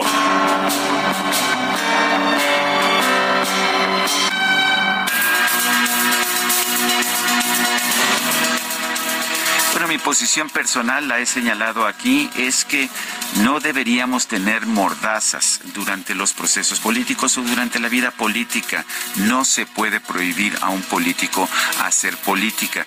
Sin embargo, en 2007 con el apoyo del entonces senador uh, Pablo Gómez, el entonces ex candidato a la presidencia de la República, Andrés Manuel López Obrador, impulsó una serie de restricciones a la libertad de los políticos para expresarse o para apoyar sus causas que creo que pues deberían tener libertad de hacerlo. Así surgieron las mordazas de la ley del 2007. Yo siempre estuve en desacuerdo, pero sí pienso que la ley es la ley.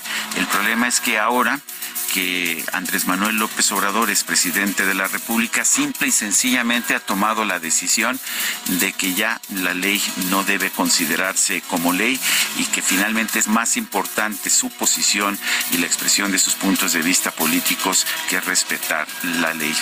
La verdad es que yo estoy eh, de acuerdo con la posición que tuvo Vicente Fox en su momento, que decía que en una democracia no se vale callar a nadie y estoy de acuerdo también con la posición del presidente López Obrador cuando señala prohibido prohibir. Lo que no se vale, me parece, es prohibir cuando estás en la oposición y olvidarte de las prohibiciones cuando tienes el poder. Yo soy Sergio Sarmiento y lo invito a reflexionar.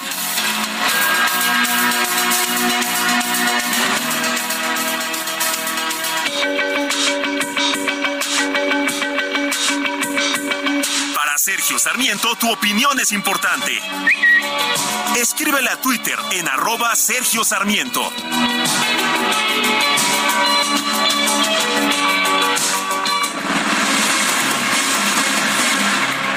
Y está con nosotros aquí en la cabina Miguel Ángel Mancera, coordinador del PRD en el Senado. Bienvenido, ¿cómo estás? Hola Lupita, Sergio, muy buenos días. Me da mucho gusto saludarlos, saludar a toda su audiencia. Sus órdenes como siempre. Muchas gracias. Oye, pues cuéntanos tú, si le sigues, tú no te bajas como lo han hecho en los últimos eh, días, en las últimas semanas, algunos de los que levantaron la mano. horas. Y en las últimas horas como José José Ángel Gurría, ¿no?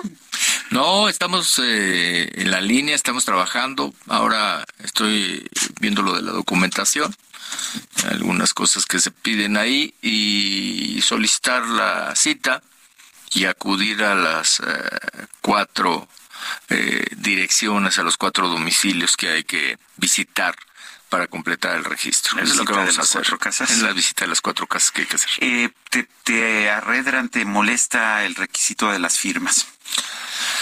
No, eh, la verdad es que yo, a ver, quizás si nosotros hubiésemos diseñado el modelo, no estaríamos pensando en este asunto de las firmas. Pero cada uno de nosotros pues tenía puntos de vista diferentes y hubiésemos planteado cosas eh, opuestas. Finalmente este es un método que ya se ya se señaló y quienes estemos en la intención de registrarnos, Sergio, es porque estamos aceptándolo. Yo lo estoy aceptando, estoy claro de que se debe participar así, que a esas firmas hay que trabajar para reunirlas. No es tan sencillo, no es para nada sencillo. Si lo vemos en eh, lo que pudiera ser en un comparativo, en un supuesto electoral, estarías hablando eh, quizá de varias diputaciones, de algunas alcaldías. Es, un, es un número muy importante de firmas. Pero eh, hemos hablado con muchas organizaciones eh, de la sociedad civil, de diferentes estados, y hay el ánimo de que participemos. Entonces, no voy a a dejarlos en este momento fuera de lo que es un compromiso que hemos hecho con ellos. Eh, debe respetarse la ley, no están eh, eh, adelantándose a los tiempos electorales.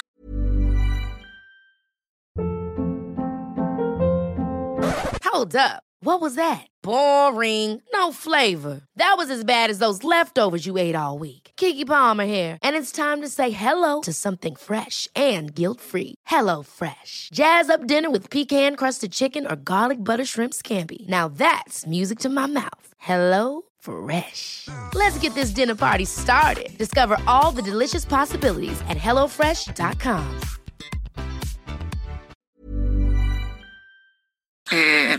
Estamos caminando en el filo de la navaja, Lupita, permanentemente, pero yo al menos voy a seguir puntualmente las reglas que ha marcado el INE, que es el árbitro para todas estas tareas.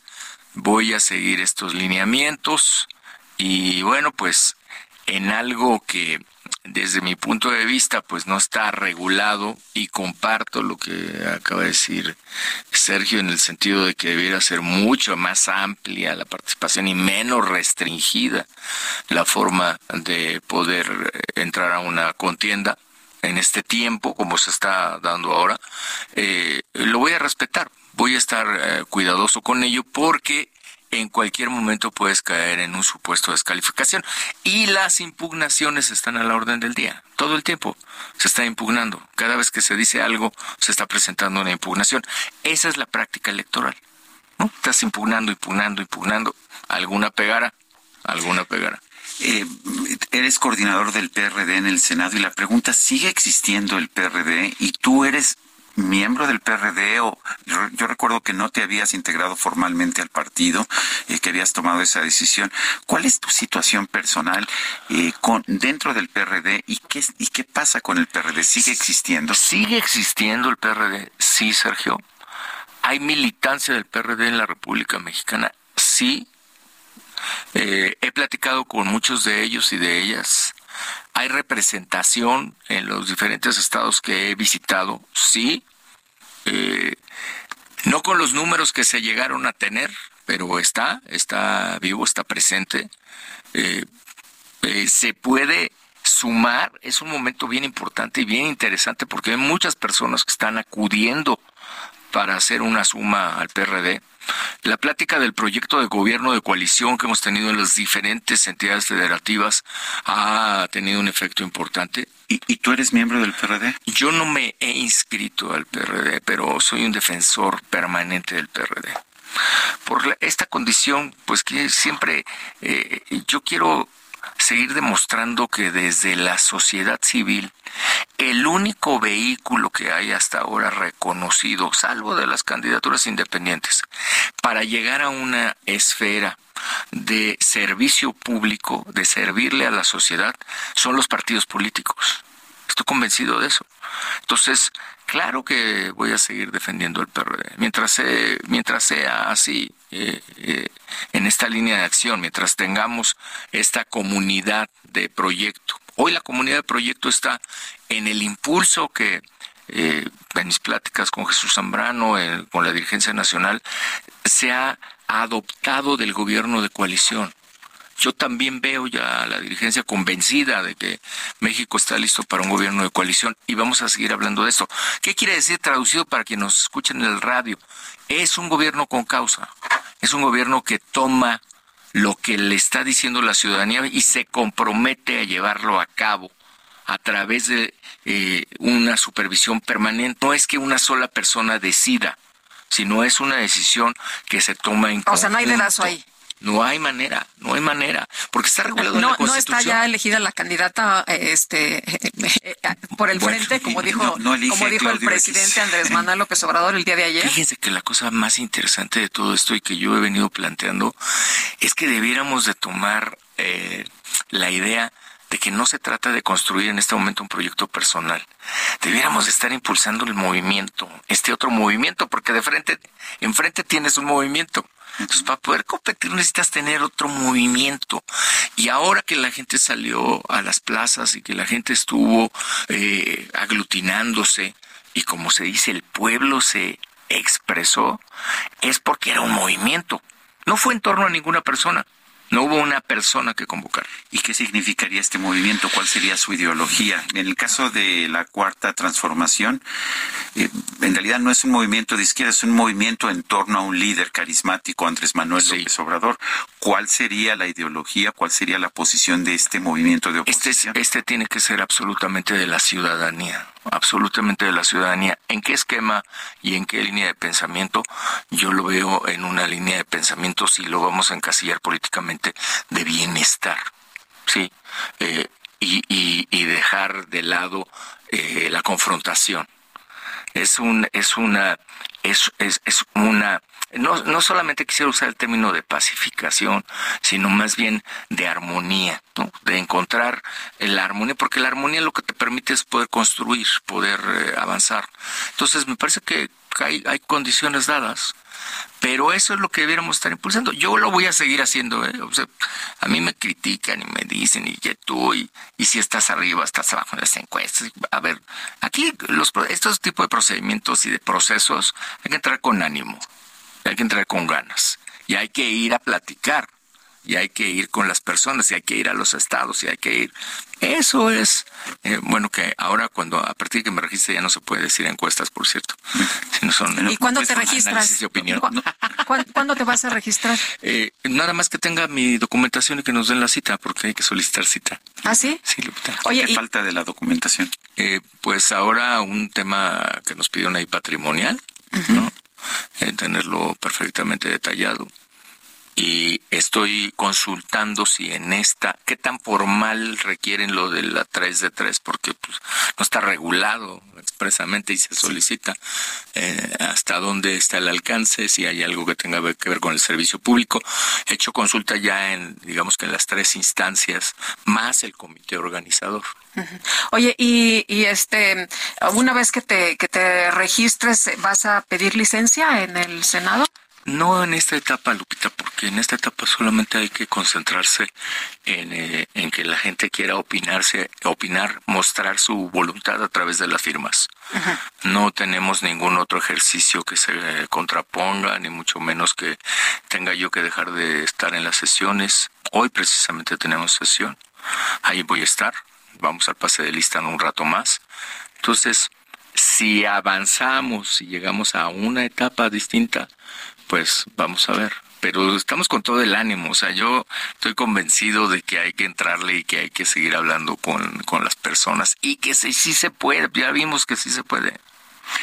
Yo te tengo que preguntar por qué no te has inscrito, por qué no te has integrado al PRD de manera formal, siendo que dices que le tienes un gran respeto al partido porque estoy convencido que tienes que demostrar que también desde la sociedad civil se puede transitar y se puede tener un diálogo permanente con un partido político.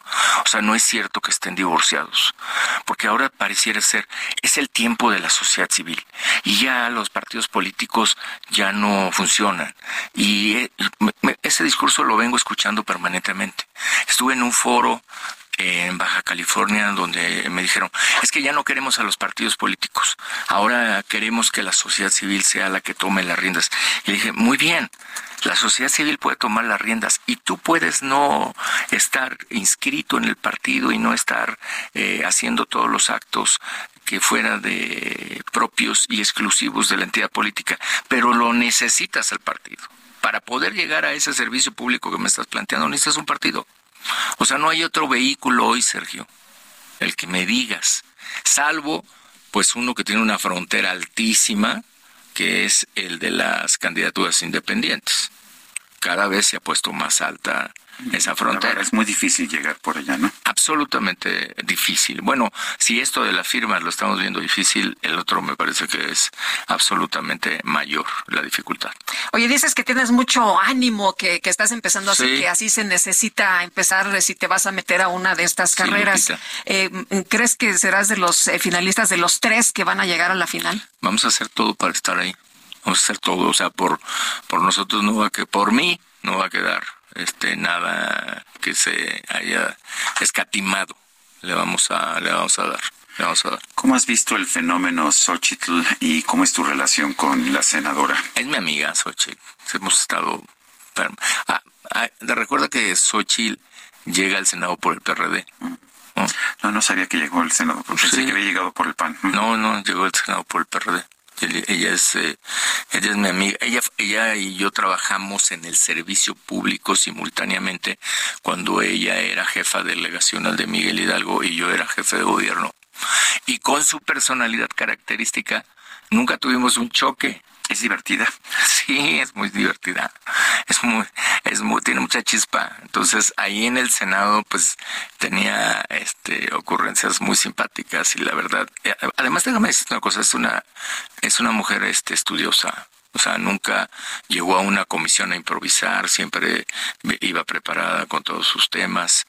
Entonces, estoy seguro que va a ser un, papel relevante, importante en esta contienda. Muy bien, pues eh, Miguel Ángel Mancera, coordinador del PRD en el Senado. Muchas gracias, qué gusto como siempre. Al contrario, muchas gracias y créanme, este tema del gobierno de coalición lo vamos a seguir platicando.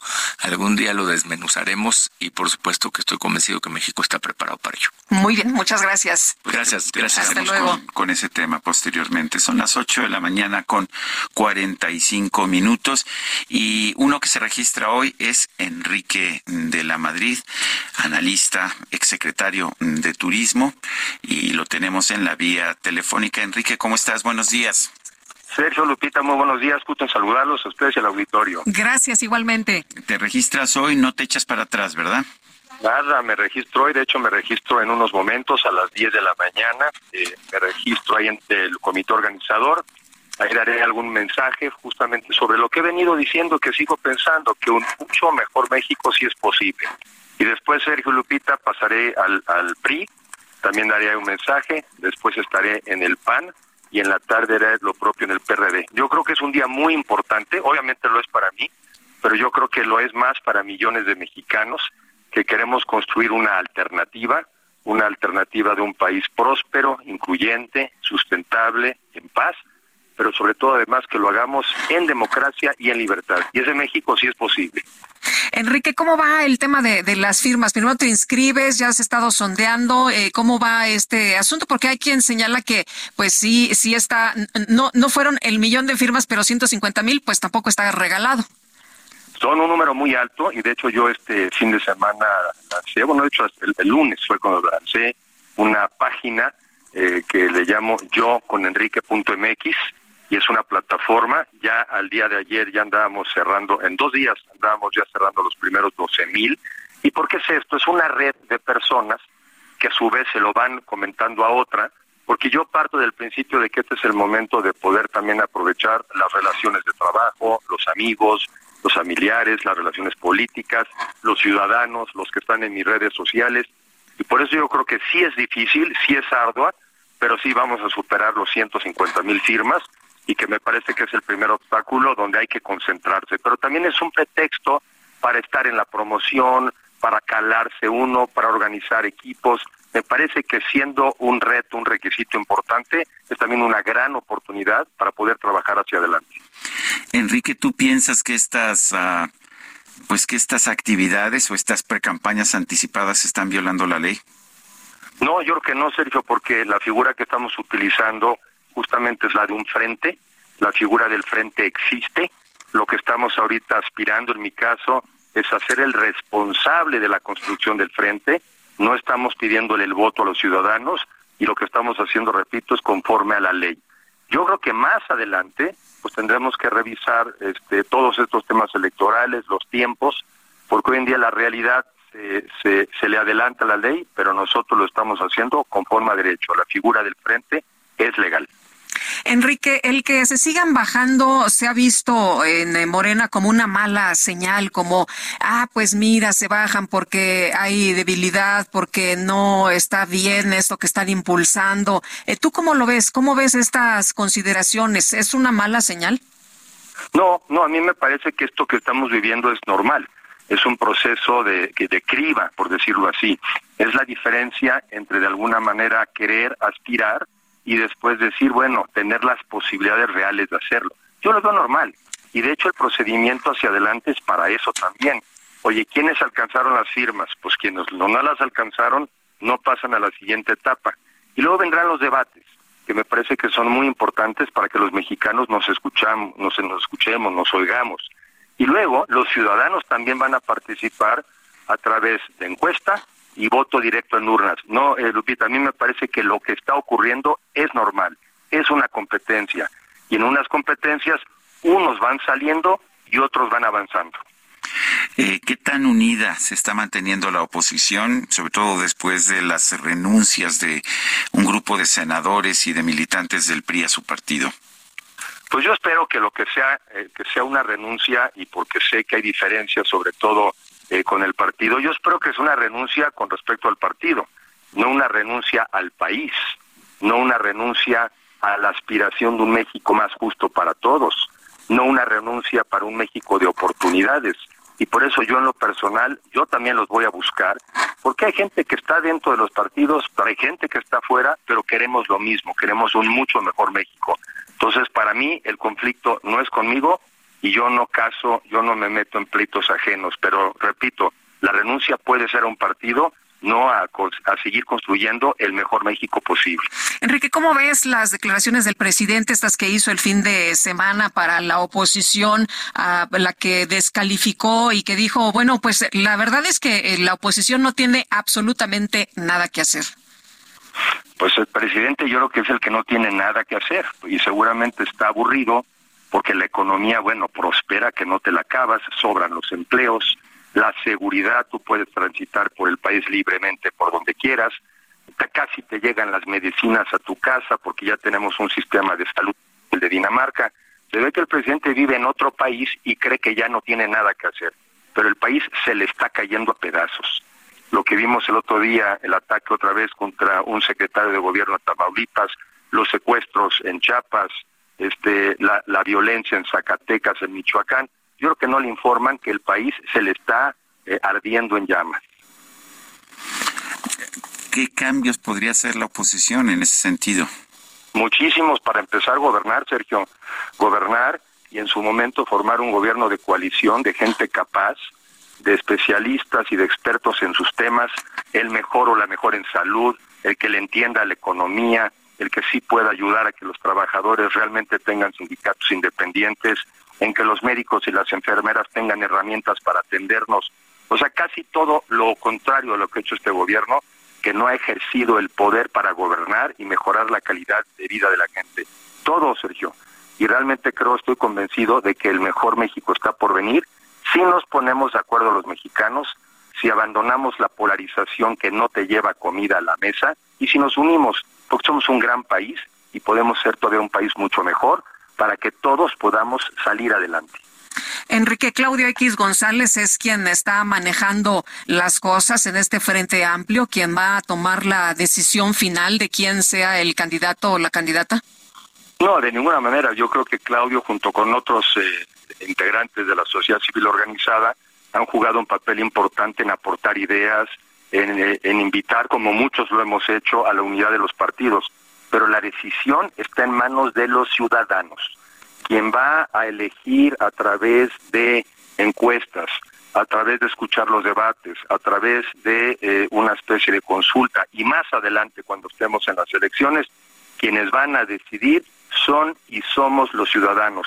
Porque cuando la ley dice que la soberanía radica en el pueblo, es de verdad.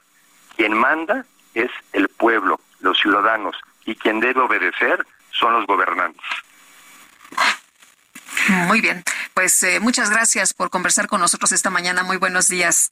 Lupita, gracias, Sergio. Muy buenos días y saludos al auditorio. Hasta luego, Enrique. Enrique de la Madrid, abogado y analista, ex secretario de Turismo. Y vamos a las calles de la Ciudad de México. Gerardo Galicia, adelante. Sergio Lupita, excelente mañana desde el Centro Histórico de la Ciudad de México. Estamos encontrando un avance realmente favorable en el circuito del Zócalo. Está prácticamente libre, únicamente hay que manejar con precaución si llegan a su entronque con la calle de moneda. En este punto tenemos un contingente de al menos 30 personas. Ellos son habitantes de Santa María Chimalapa, en Oaxaca, y llegan hasta un costado del Palacio Nacional para exigir diálogo directo con el presidente Andrés Manuel López Obrador. Están denunciando invasión de sus tierras por parte de indígenas chiapanecos. Por ese motivo se mantiene la protesta a un costado del Palacio Nacional. La buena noticia es que la circulación no se ve afectada, se puede avanzar bastante, bastante bien sobre el circuito del Zócalo y si van a utilizar la avenida Pino Suárez se mantiene como una excelente opción para poder salir del centro histórico hacia la zona sur de la capital. Y por lo pronto, el reporte. Gracias, Gerardo Galicia. Nosotros nos vamos a una pausa. Regresamos en un momento más. Lágrimas eternas que me diste.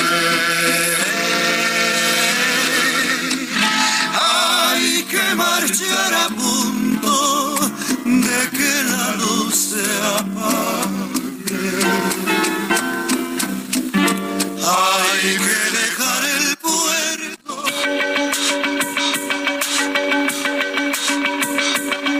Sergio Sarmiento y Lupita Juárez quieren conocer tu opinión, tus comentarios o simplemente envía un saludo para hacer más cálida esta mañana. Envía tus mensajes al WhatsApp 55 20 10 96 47.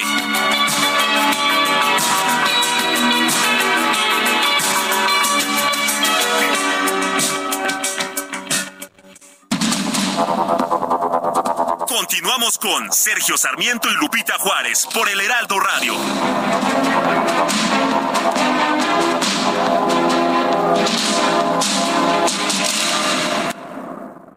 Hola, mi nombre es Paola Flores, soy diseñadora de interiores y te invito a Expo Mueble Internacional la feria líder de muebles y decoración en América Latina. La cita es del 16 al 19 de agosto en Expo Guadalajara y con más de 400 expositores encontrarás la mejor calidad y diseño en todo tipo de mobiliario, mueble residencial, exteriores, infantil, de madera, tapizados, todo. El evento no tiene costo, regístrate en expomuebleinternacional.com.mx. Un día como hoy falleció en 2002 la actriz mexicana María Cristina Estela Marcela Jurado García, conocida como Katy Jurado. Comenzó su carrera en 1943, donde participó en la película mexicana No Matarás. En 1948 formó parte de la memorable cinta Nosotros los Pobres, de Ismael Rodríguez junto a Pedro Infante. En 1951 fue descubierta por un cineasta estadounidense y dio inicio carrera en los Estados Unidos. Su calidad histriónica y belleza pronto llamaron la atención de Hollywood y desde entonces se convirtió en elenco habitual en las películas en las décadas de 1950 y 1960. Trabajó en numerosos filmes clásicos del género western, desde los cuales destacan Hoguera de Odios, El Rostro Impenetrable, entre otras. Se convirtió en la primera actriz latinoamericana en ganar el Globo de Oro en 1952 por su actuación en A la hora señalada, así como la primera en ser nominada a un premio Oscar en 1954 por la película Lo que la Tierra hereda. Jurado sufría de enfermedades del corazón y los pulmones. Murió de insuficiencia renal y enfermedad pulmonar a los 78 años en su casa de Cuernavaca, Morelos.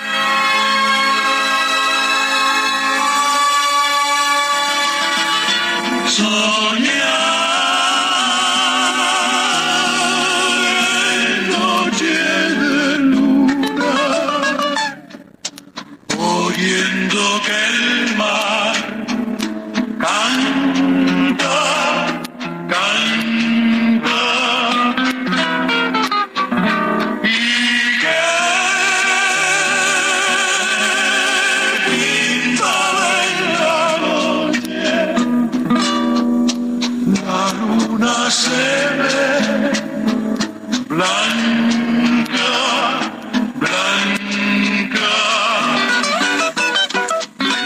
no solamente hemos estado escuchando canciones de Gonzalo Curiel, sino hemos estado oyendo también algunos de los tríos más notables. Empezamos con Los Panchos, después con Los Tres Haces y ahora Los Tres Caballeros. ¿Cómo ves, Guadalupe?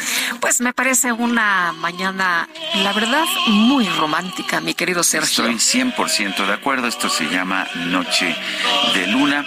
Estamos escuchando a Gonzalo Curiel eh, debido a que ayer fue el aniversario luctuoso. Ayer fue el aniversario de su fallecimiento. Él murió el 4 de julio de 1958. Bueno, y en los mensajes, muchas gracias a todos ustedes que nos escriben. Saludos, Sergio Lupita. Soy su radioescucha con sentido Jesús Díaz de Azcapotzalco. La música de Gonzalo Curiel definitivamente nos conduce a caminos de ayer. Cierto, nos trae recuerdos, revive bellos momentos con nuestros seres queridos que ya partieron. Muchos de nosotros conocimos sus canciones gracias al cine de oro mexicano y a las matinés sabatinas en que encendías la tele y empezabas a ver esas películas en blanco y negro. Y la maestra Claudia Álvarez Cuesta dice, siempre he votado por el PRI, pero me prometí que mientras esté Alejandro Moreno no lo volvería a hacer. El Frente Nacional con Xochitl para mí es la mejor opción. Y muy buenos días, buen día a todo el equipo. Gracias por recomendar el libro Desayuno en Tiffany. Tenía razón usted, Lupita, que lo leería rapidito. Lo compré en Gandhi el lunes, por la tarde lo empecé a leer y ayer lo terminé. Me gustó mucho. Que tengan buen día, señora Vadillo. Gracias, señora Vadillo. Qué bueno que le gustó. A mí me recomendó ese libro Sergio. Sí. Hace, hace como 18 años, me Pues parece, sí, lo leí. Me parece uno de los libros indispensables de Truman Capote y aunque me gusta mucho la película, la versión cinematográfica con, con mi no- novia Audrey Hepburn. Este, Por cierto, tenía por que cierto, decirlo. Muy con bien. Mi. Gobiérnate, Sergio, gobiérnate. Hago todo lo posible. La verdad es que el libro es muy superior porque en la versión del cine le cambiaron el final para poner un final feliz que no venía al caso. Y eso Bueno, y si le gustó el autor y si le gustó esto, eh, puede cambiar radicalmente, seguir leyéndolo a sangre fría. Es otra que para cosa, mí ¿eh? es un extraordinario libro. Sangre Fría es, de hecho, uno de los libros más espectaculares de, de mediados del siglo pasado. Sin la duda. literatura Así que eh, échese ese ahora y luego nos, nos ¿Cómo se platica. echa ese trompo a la, a la uña. Le va a gustar, estoy segura. bueno, les queremos comentar que están registrándose bloqueos desde esta madrugada y también hay reporte de ponchallantas en la carretera Reynosa San Fernando a la altura de las colonias Almendros, Juárez y Paseo de las Flores de Reynosa. Las propias autoridades están advirtiendo que la situación es de riesgo, que eh, se está eh, pues eh, alertando por alguna posibilidad de confrontación armada, así que pues hay que estar atentos, hay que estar pendientes. Esa es la información de la vocería de seguridad de Tamaulipas. Son las nueve de la mañana con seis minutos. Vamos al Estado de México. Gerardo García nos tiene información. Adelante, Gerardo. Hola, ¿qué tal? Muy buen, buenos días, Sergio y Lupita. Así es eh, lo que ha pasado aquí en el Valle de Toluca, y es que en más de un punto en la capital mexiquense, entre ellos un puente peatonal en Toyoca, fueron hallados restos humanos, escena que sorprendió a vecinos, transeúntes y conductores, y que nunca antes se había visto en esta zona, esto en la mañana de este día. El hecho violento movilizó a elementos municipales y estatales, así como peritos de la Fiscalía General de Justicia del Estado de México, y fue antes de las 8 de la mañana de este día que ciudadanos hicieron este descubrimiento en un primer momento en Paseo Toyocan a la altura de Ciudad Universitaria. En este punto fueron colgados a una extremidad en el puente peatonal, restos que fueron bajados por los cuerpos de seguridad ante la mirada de personas que pasaban por la zona. Por ello la vialidad se vio afectada y por momentos registró tráfico intenso por la llegada también de elementos de la Fiscalía que iniciaron con las primeras diligencias para iniciar con la carpeta de investigación y en esta zona también ya hay presencia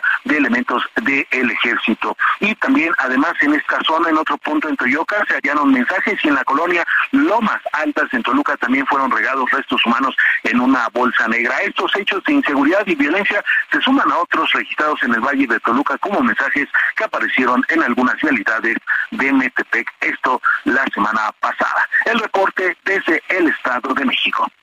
Muchas gracias, Gerardo García, por esta información.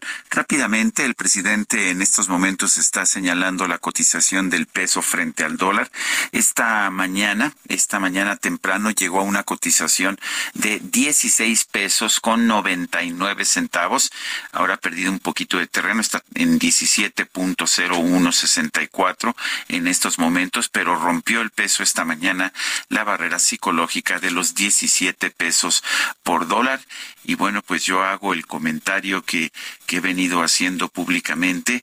Eh, qué bien que no estemos viendo una depreciación del peso, pero el superpeso beneficia a algunos, por ejemplo, a quienes tenemos la posibilidad de viajar al exterior, también ayuda a los importadores, pero perjudica a otros, por ejemplo, los receptores de remesas están obteniendo menos pesos por dólar y los exportadores están teniendo dificultades. También este alto nivel del, del peso, eh, val- valga la pena señalarlo, es producto en buena medida de las altas tasas de interés en nuestro país y señala eh, que están demasiado altas las tasas de interés en México. Eh, recordemos que aquí en México están, estamos con tasas de 11, 12%, con una inflación del 5%. En Estados Unidos la inflación es de aproximadamente 5% también, pero las tasas están en, en, en un nivel mm, inferior a esta tasa inflacionaria. Están, si no mal recuerdo, alrededor de 4%. Son las 9 de la mañana con 9 minutos y vámonos a la micro deportiva.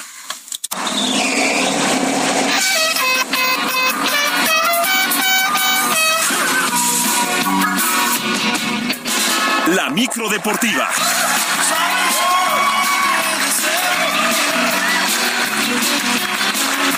Sabes cómo te. Si tú supieras Bueno, la micro deportiva con Julio Romero ya llegó, con buena música como siempre y con buena información. ¿Cómo estás, mi querido Julio? Buenos muy días. bien, muy bien, Lupita, Sergio, amigos del auditorio, qué placer saludarles. Qué cosas estas de la economía. Sí. Lo que es ¿Se ve hecho- afectada la micro? Sí, claro, Sí. supuesto. Mira, Uh, lo que uh, es un hecho. Tiene ingresos en dólares no, la va, micro. no, no es que tengas ingresos en dólares. Lo que pasa es que todo está carísimo. o sea, quita tú la inflación y que, la tasa de interés. distinto es si se depreciara, si se sí, sí, devaluara sí. el peso, eh, el impacto inflacionario sería mucho mayor. Sí, por supuesto. Pero eso sí, no vaya, no, hay que uno reconocer nada. que, que sí es bueno para la economía que no se haya devaluado el peso. También hay que reconocer que no a todos ayuda. Definitivo, definitivo, sí, como todo. El caso de la micro. Uno sí, el caso de la micro. sí. Cobrábamos de a dólar. las, este, las piezas, eh, las refacciones salen más baratas. Eso sí. Yo sé que te vas al Yonke allá a Tijuana por ellas. Sí, mandamos allá. El, el cacharpo tiene sus contactos, no se crean, ¿eh? Ese que le cobraba barato a la gente. Sí. Un dólar. De un dólar. A one dólar. Bueno, oigan, pues vámonos rápidamente con información, echando la lámina. A través de un comunicado, la Federación Mexicana de Fútbol, pues eh, manifestó su postura y condenó los actos de violencia que se dieron en el duelo del pasado domingo ante Qatar en San Francisco, donde una persona con playera de la selección agredió a otra con un puñal y lesionándolo de manera importante en las gradas. El organismo agregó que estará cooperando en todo momento y en todo lo que soliciten las autoridades locales para dar con el paradero de este individuo que luego de la agresión salió del estadio sin ser reconocido. Su foto ya circula por todos lados. Se reiteró que en un estadio eh, pues debe de ser un lugar, un estadio debe de ser un lugar seguro para los aficionados y sus familias. Qué lamentable lo que sucedió el pasado domingo allá en el estadio de los 49 de San Francisco en este duelo del tricolor que por cierto, por cierto ya conoce rival para los cuartos de final de la Copa Oro de la CONCACAF el próximo sábado será Costa Rica que no tuvo problemas para golear 6 por 4 a Martinica. Por cierto, Guatemala, Guatemala equipo que dirige un viejo conocido el mexicano Luis Fernando Tena también avanzó a la siguiente ronda derrotando 3 por 2 a Guadalupe y se medirán en cuartos en estos cuartos el domingo a su similar de Jamaica. Mientras que en el fútbol de los Juegos Centroamericanos, México derrotó 3 por 0 a Honduras y amarró medalla porque avanzó al duelo por el primer lugar. Rodrigo López, Edson Ayón y Jesús Gómez anotaron por este equipo. Mientras que en los clavados, en los clavados, Diego Valleza y Viviana del Ángel se colgaron el oro en saltos sincronizados mixtos en 10 metros. Dafne Quintero, Ana Sofía Hernández y Andrea Becerra ganaron el primer lugar en el arco compuesto por equipos femenil. Superaron 236 a 229 al representativo de Colombia en lo más destacado. Así es que nos despertamos con México, líder del medallero. Insisto, difícilmente le van a quitar este primer lugar ya en la recta final de estos Juegos Centroamericanos. Eh, la delegación de nuestro país acumula 108 de oro, 74 de plata y 68 de bronce para un total de 250 preseas.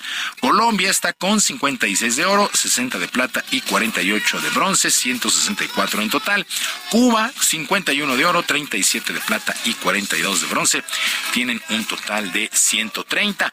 Por cierto, la selección de fútbol femenil se reportó lista para encarar este día las semifinales ante el equipo del Centro Caribe Sport en el Estadio Nacional Las Delicias. El conjunto que dirige Pedro López llega de manera invicta a este compromiso y a pesar de esta circunstancia no se confiarán de más y lo tomarán con mucha seriedad, por lo menos así lo afirmó el propio entrenador. Exactamente igual que si fuera una semifinal o una final de, un mundial y con ese respeto y capacidad de, de focalizar la, la atención en, en, las situaciones que nos podemos encontrar tanto dentro como fuera del campo, pues es eh, en lo que estamos ahora mismo centradas. Las palabras de Pedro López, el director técnico de esta selección de fútbol femenil que están en los Juegos Centroamericanos. En más del balompié comenzó la cuenta regresiva para el debut del atacante Lionel Messi con el Inter de Miami de la MLS allá en los Estados Unidos y que será el próximo 21 de julio contra Cruz Azul en la League's Cup. En el seno de los cementeros están algo ilusionados por este duelo que seguirán muchos aficionados alrededor del mundo, pero jugadores como el mediocampista Eric Lira aseguraron que no habrá nada especial para enfrentar a Messi. Eh, la verdad es una, es una oportunidad única ya que es un torneo nuevo, tenemos que pelear por él, pero la verdad es como un partido más para nosotros, eh, no hay que pensar en, eh, nos dice, mientras tenga dos piernas y dos ojos, es alguien más. Realmente eh, impone un poco el escenario y todo, pero nosotros vamos a jugar a ganar y a querer demostrar lo que, lo que somos. Bueno, 21, 21 de julio, Cruz Azul contra el Inter de Miami, donde debutará Lionel Messi. Y la Federación Brasileña de Fútbol confirmó al italiano Carlo Ancelotti como su nuevo técnico a partir de la Copa América del 2024, lo que lo convertirá en el primer extranjero en dirigir, en dirigir la verde amarela en casi 60 años. Ancelotti terminará su actual contrato con el Real Madrid y no renovará. Mientras tanto, Fernando Diniz del Fluminense será cargo representativo en las fechas FIFA y en los duelos amistosos. Por lo pronto, Brasil regresa a la actividad en septiembre cuando arranquen las eliminatorias sudamericanas rumbo al Mundial del 2026, enfrentando a Bolivia y a Perú. Así es que Carlo Ancelotti se une a Brasil hasta el 2024. Terminará su contrato con el Real Madrid. Y encabezado por el griego Stefano Tsitsipas, fue presentada la lista de jugadores que estarán presentes en la séptima edición del Abierto de Tenis de Los Cabos del 31 de julio al 5 de agosto próximos. Serán un total de seis jugadores dentro del top 20 del ranking de la ATP, ya que además de Tsitsipas vendrán el ruso Karen Kashanov, el británico Cameron Norrie, el australiano Alex Dimiñaur y el estadounidense Timmy Paul, entre otros.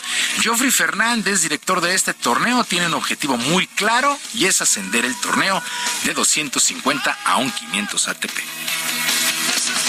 Hoy en día nos toca a nosotros hacer el mejor 250, creo que vamos muy bien. Tenemos una sede maravillosa, un hotel increíble, el complejo es único, ¿no? de los mejores complejos turísticos que tiene este país y Latinoamérica. Entonces creo que todos esos son elementos que en un momento dado, cuando se dé la oportunidad de tener un 250, para crecerlo a un 500, sin duda alguna estaremos como una de las opciones más importantes.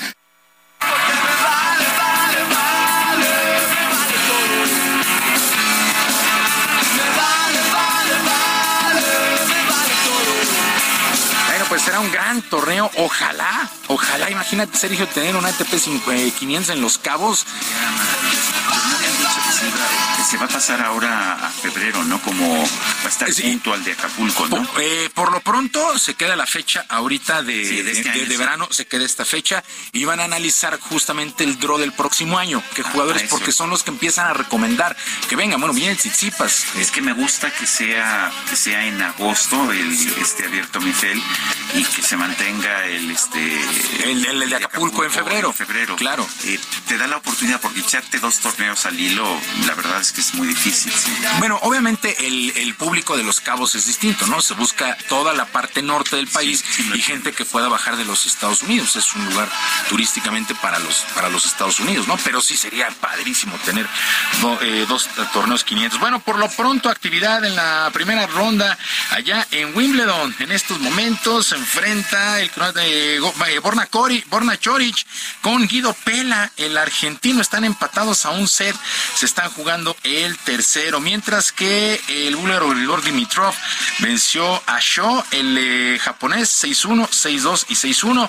Continúa la actividad. Eh, ¿Qué tal la escena el día de ayer de Roger Federer? El homenaje que le hicieron entrando al palco real. Una de las imágenes, me parece, Sí, más ¿no? destacadas del año. Qué ovación se llevó Roger Federer el día de ayer. Además, qué elegancia la de este Se ocho veces, bien, ¿verdad? Con ocho su- veces ganador. Un traje de color clarito y una camisa como con rayas azules.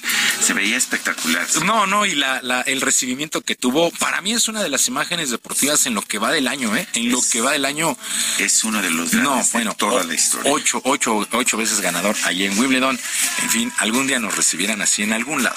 En algún lado nos recibirán así. Bueno, Sergio Lupita, amigos del auditorio, la información deportiva este miércoles. Les recuerdo nuestras vías de comunicación en Twitter. Estoy en arroba jromerohb, en arroba jromerohb. Además del barrio deportivo en YouTube de lunes a viernes a las 7 de la noche. Que tengan un extraordinario día. Muchas y cuídense gracias. de las lluvias porque están bastante Oye, qué cosa. Muy bien, muchas gracias, mi querido Julio Romero. Muy Buenos buenos, días. No olvides, mujer, que algún día dirás, ay, ay, ay. Para Lupita Juárez, tu opinión es importante. Síguela en arroba Lupita Juárez H.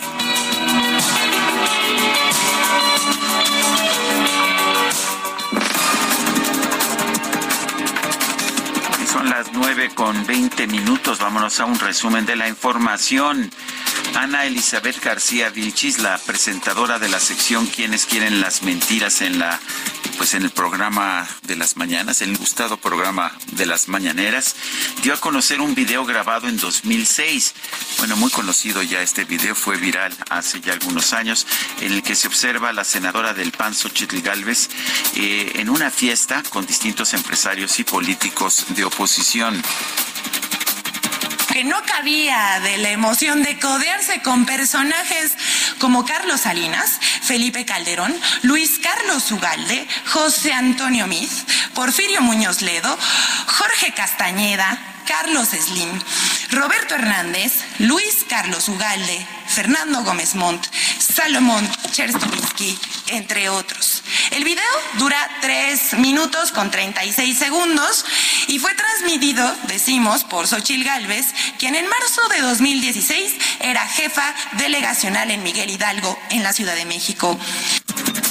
Bueno, esto me deja muy claro, Sergio, que les preocupa mucho Xochitl Galvez que haya aparecido, que haya entrado en esta escena que parecía que el presidente la tenía muy ya controlada. Sin embargo, pues con estos ataques, lo único que nos hace pensar es que sí les preocupa la aparición de esta nueva. Y el Periscope lo dio a conocer la propia Xochitl. Sí, sí, sí. No fue que, que, ah, descubrieron a Xochitl en esta reunión, no, ella, lo, transmitió en vivo. Y es la fiesta de cumpleaños cumpleaños de Diego Fernández de Ceballos. Decía yo aquí que fue 2006, es 2016, si no, si no mal recuerdo. Eh, pero era la fiesta de cumpleaños de Diego Fernández de Ceballos, a la cual yo he asistido también un par de veces. Y créemelo que no tiene ninguna conspiración. Va gente de, iba gente de todos, de, todos los partidos. Del PRD, de la izquierda, de, todos los partidos. Del PRD al que pertenecía el presidente López Obrador. Hay que recordarlo. Ya se le olvidó. al, al PRD. Pero bueno, el presidente López Obrador aseguró que casi todas las personas que aparecen en ese video fueron consultadas para designar a la senadora Xochitl Galvez como candidata presidencial de la alianza opositora. Este grupo fue consultado, casi todos, por Claudio X González Hijo. Y de ahí salió lo de Xochitl Galvez. Esta consulta se llevó a cabo hace como un mes les consta a ustedes que yo les dije, ya decidieron, ya todo lo demás es una faramaya, usé hasta la misma palabra, el mismo término. Y les dije, ya les voy a dar a conocer el nombre. Y como ya habían echado a andar la cargada, se empezó a ser evidente. Con esta idea de que necesitaban una mujer nacida en un pueblo para tratar de engañar. Bueno, pues claramente, como dices, sí le preocupa. ¿Cuánto? Todos los días tiene Todos los días habla, sí, este, así como el quién es quién en las mentiras, o el quién es quién en los precios, o el quién es quién en la salud y todo esto, pues ya debería de, darle su sección a, a Xochitl Galvez. Bueno, eh, ¿qué más? ¿Qué más, mi querido Sergio? Eh, Rubén Moreira, coordinador del PRI en la Cámara de Diputados, confirmó en este espacio que José Ángel Gurría decidió no participar en la contienda por la candidatura presidencial del Frente Amplio por México. El Frente Amplio va por México es el que está en la narrativa de este país y las personas que ya se registraron y hoy se van a registrar, que es el caso de Enrique de la Madrid, pues se están llevando las notas. Además, este, en este momento de dirigencia está anunciando que José Ángel Gurría se va a encargar de hacer nuestro nuestro programa de gobierno para el futuro. Ellos no tienen esas figuras, hombre, la verdad. Bueno, y esta madrugada se registró un fuerte choque sobre la autopista México-Querétaro que involucró a por lo menos 10 tráileres. El incidente provocó un incendio impresionante y el cierre de la carretera en ambos sentidos. Vamos a una pausa y regresamos.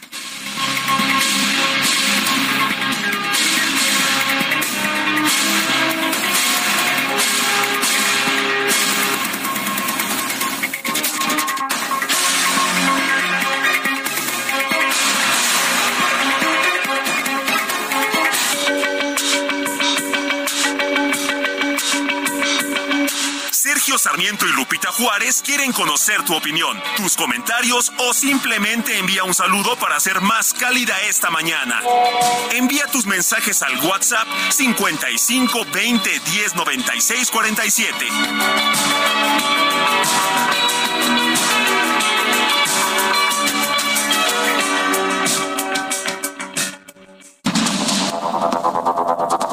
Continuamos con Sergio Sarmiento y Lupita Juárez por el Heraldo Radio.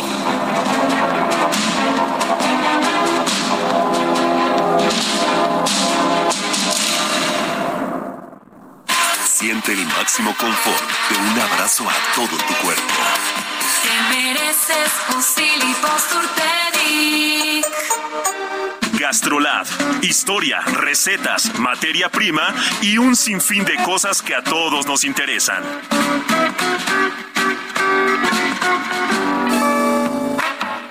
Hola amigos del Heraldo Radio, soy el chef Israel Arechiga de Gastrolab y hoy en lugar de una receta navegando por gastrolabweb.com me encontré con siete tipos de alimentos, siete familias o siete productos diferentes que nos pueden ayudar en esta temporada de lluvias a fortalecer el sistema inmune. Así que ya saben, Gastrolab no solo tiene recetas, sino tiene tips ligados a la alimentación, al producto, que nos pueden venir muy bien. El primero de ellos son los cítricos en general, que no únicamente el jugo, sino también la cáscara. El ácido cítrico es una cosa espectacular y ya sea naranjas, limones, pomelos o mandarinas, muy ricos en vitamina C, son un buen aliado no solamente para la salud, sino gastronómicamente hablando. El ajo, que qué se puede decir de él, es la base de muchos de los guisos que tanto nos gustan en la cocina mexicana y en la cocina española, y bueno, las propiedades que tiene están de sobra. El jengibre, los pimientos rojos, las espinacas, las almendras e incluso el yogur probiótico nos puede venir muy bien. Ya saben, en gastrolabweb.com no solamente tenemos recetas, sino tips y muchas cosas más. Cayó ya la noche, la luna se asoma y entonces con ella se viste el palmar. Y allá desde lejos, de atrás de la loma la brisa del norte entona un cantar.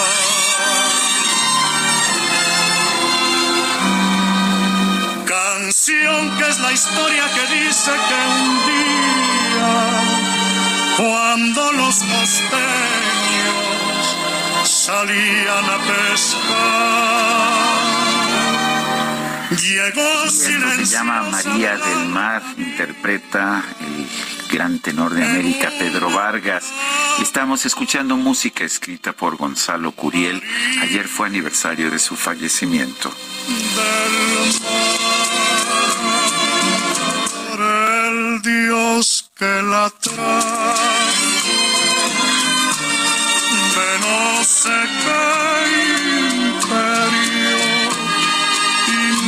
sus cabellos Bueno, pues es la voz de Pedro Vargas, eh, la gran, la gran voz, sí, del, del, gran Alejandro, que en paz descanse. Qué hombre tan más divertido, tan más interesante este. Bueno, bueno, y tenemos. que sí cantaba, ¿verdad? Sí, cómo no. Bueno, tenemos Vámonos, vámonos, dice, estupenda reflexión de Sergio, felicidades. Para no variar, el presidente totalmente incongruente e ineficiente. Qué bueno que la oposición ya se escucha. Xochitl, excelente opción. Que tengan una excelente jornada como es costumbre en ustedes. Saludos, JL Córdoba.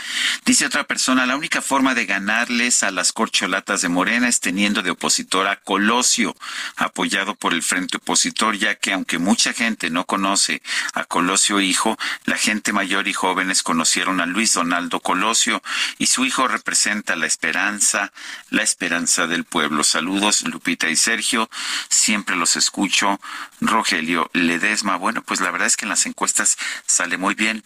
Luis Donaldo Colosio Riojas, el hijo de Luis Donaldo Colosio Murrieta. Que no ha expresado, por cierto, que tenga interés. ha eh, dicho, de hecho, que, no, que, él no, que no lo haría esta vez. Está concentrado en su trabajo como alcalde de Monterrey. Bueno, nos dice otra persona. Buenos días a todo el equipo del Heraldo Radio. Necesitamos a alguien preparado y que realmente ame a México. Por lo tanto, ¿por qué no te postulas, Sergio? no, no, gracias. Seguramente harás mejor papel que muchos otros, es lo que dice Francisco Vieira. Oye, y el gobernador del estado de Nuevo León eh, nos dice en un tuit, o, bueno, ha publicado en un tuit, que hace apenas un par de meses Nuevo León fue víctima de varios incendios provocados y ahora dice, vean este video en el que oficinas de agua y drenaje fueron atacadas y se ve como un sujeto entra a una oficina, de repente se prende fuego y el cuate se sale como si nada, pero pues trae de estas este, sudaderas con capucha. Dice Samuel García, es evidente que la vieja política quiere colapsar el sistema de agua y provoca una nueva crisis, pero no lo vamos a permitir sin importar boicots ni ataques. Vamos a seguir trabajando para que Nuevo León no falte agua y nadie nos va a detener. En breve daremos a conocer el rostro del responsable de estos actos y ofreceremos una recompensa para capturarlo cuanto antes. Nadie va a poner a Nuevo León en crisis otra vez. Pues eh, Qué bueno que lo diga Samuel García. Estaremos al pendiente. Yo no sé por qué razón de, de este mensaje que recibimos, ya recibí varios mensajes en WhatsApp. No, no me interesa tener ningún puesto político. No es mi vocación la política. No es mi vocación el servicio público. Lo he dicho en múltiples ocasiones y he rechazado varias ofertas de estar en el servicio público. No me gusta el servicio público. En cambio, la que sí me gusta es Mónica Reyes y vamos con Mónica Reyes. ¿Cómo estás, Mónica? Buen día. ¿Cómo estás, Sergio? Muchas gracias. Muy buenos días. Es recíproco, ¿eh? Ah, todo es recíproco. bueno. Así es que, Lupita, ¿Cómo estás? ¿Cómo te va? Mi querida Moni. Bien. También a bienvenida. Lupita le gustas mucho, sí. Ah, yo también. Fuimos compañeras Quiero, en la sí, escuela, sí, sí. ¿verdad? Fuimos compañeras la en la. Septién. Sí. García. Nos conocemos hace muchos años, Moni Muchos y yo. años, claro No, ya no sí. confiesen más la edad, por favor. No, por favor, ¿eh? Jovencitas se ven. Ah, Así, mira con eso nos quedamos. Bueno, igualmente, muchas gracias. Y precisamente hablando de la edad, yo les vengo a decir, ¿ustedes ya saben quién los va a mantener en el futuro? Pues si están pensando que serán sus hijos, que nos casaremos con un millonario, una millonaria, o que encontraremos un tesoro, ¿qué creen? Que no, que somos nosotros mismos los responsables de asegurarnos una buena calidad de vida en la madurez. Hay que ahorrar en nuestra Afore y no lo que nos sobre, sino destinarle un pequeño porcentaje, pero eso sí, fijo. No esperemos a ser grandes para ocuparnos de nuestro retiro. Hay que hacerlo desde ya. Y veremos cómo nos cambia la vida. Ahora que ya sabes que tú eres quien se va a mantener en el futuro, ¿cuándo empiezas a ocuparte de tu retiro? ¿Quieres que alguien te dé más información? Entra a la página de la CONSAR, www.gov.mx diagonal CONSAR o llama a Sartel. El número es 55 13 28 5000. Que tu ahorro de hoy, amigo, amiga, asegure tu retiro y para ello cuentas, no lo olvides, con tu cuenta Afore. Gracias. Gracias a ti, Mónica, Mónica. Reyes. Bueno, y ayer Causa en Común presentó el cuarto informe del Observatorio de la Guardia Nacional y la militarización en México, en el que señalan que en el actual gobierno ha incrementado tanto la presencia como el poder de las Fuerzas Armadas en tareas de seguridad y bueno, en muchas otras, ¿no? Que corresponden al ámbito civil. Vamos a platicar con Estefanía López Mendoza, investigadora de Causa en Común. Estefanía, ¿qué tal? Buenos días. Buenos días, Lupita. Oye, Estefanía, este, eh, escuchábamos con atención el discurso del presidente el pasado eh, sábado y ahí decía que no hay militarización en México, ¿no? Y que los soldados son pueblo uniformado. Eh, pues precisamente lo que lo que estamos eh, señalando con este cuarto informe del Observatorio de la Guardia Nacional y la militarización en México es que, como bien señalas, el poder y la presencia de las Fuerzas Armadas se ha incrementado como nunca en, en este sexenio. Y entre los principales hallazgos de este informe vemos que la Guardia Nacional, a cuatro años de, del inicio de sus operaciones, eh, no ha logrado consolidarse. Esto pese a la cantidad de recursos que se le han inyectado, eh, a las leyes que se han modificado para ponerla en operación. Eh, y vemos también que no han logrado disminuir los índices de incidencia delictiva en el país. Eh, o sea que estas políticas de seguridad que nos han presentado como un gran éxito no lo han sido. Así es, no no lo han sido. Vemos que a estos cuatro años de, de la Guardia Nacional eh, es una institución eh, que más que una institución de seguridad eh, tiene objetivos políticos. Eh, Estefanía, eh, la- ustedes presentan este informe de- del observatorio y nos dicen, bueno, pues es que han avanzado, tienen más poder, no solo, no solo tienen más presencia. Aquí lo que llama la atención es que pues tengan más poder. Así es. Eh, si bien en las leyes eh, la Guardia Nacional depende de la Secretaría de Seguridad y Protección Ciudadana, en la práctica vemos que desde el inicio de la Guardia Nacional eh, esta, esta institución ha sido una especie de, brazo de las Fuerzas Armadas. ¿Y esta militarización no ha funcionado? Eh, hay quien dice que los gobernadores siempre quieren tener a la Guardia Nacional o al Ejército en vez de sus policías locales.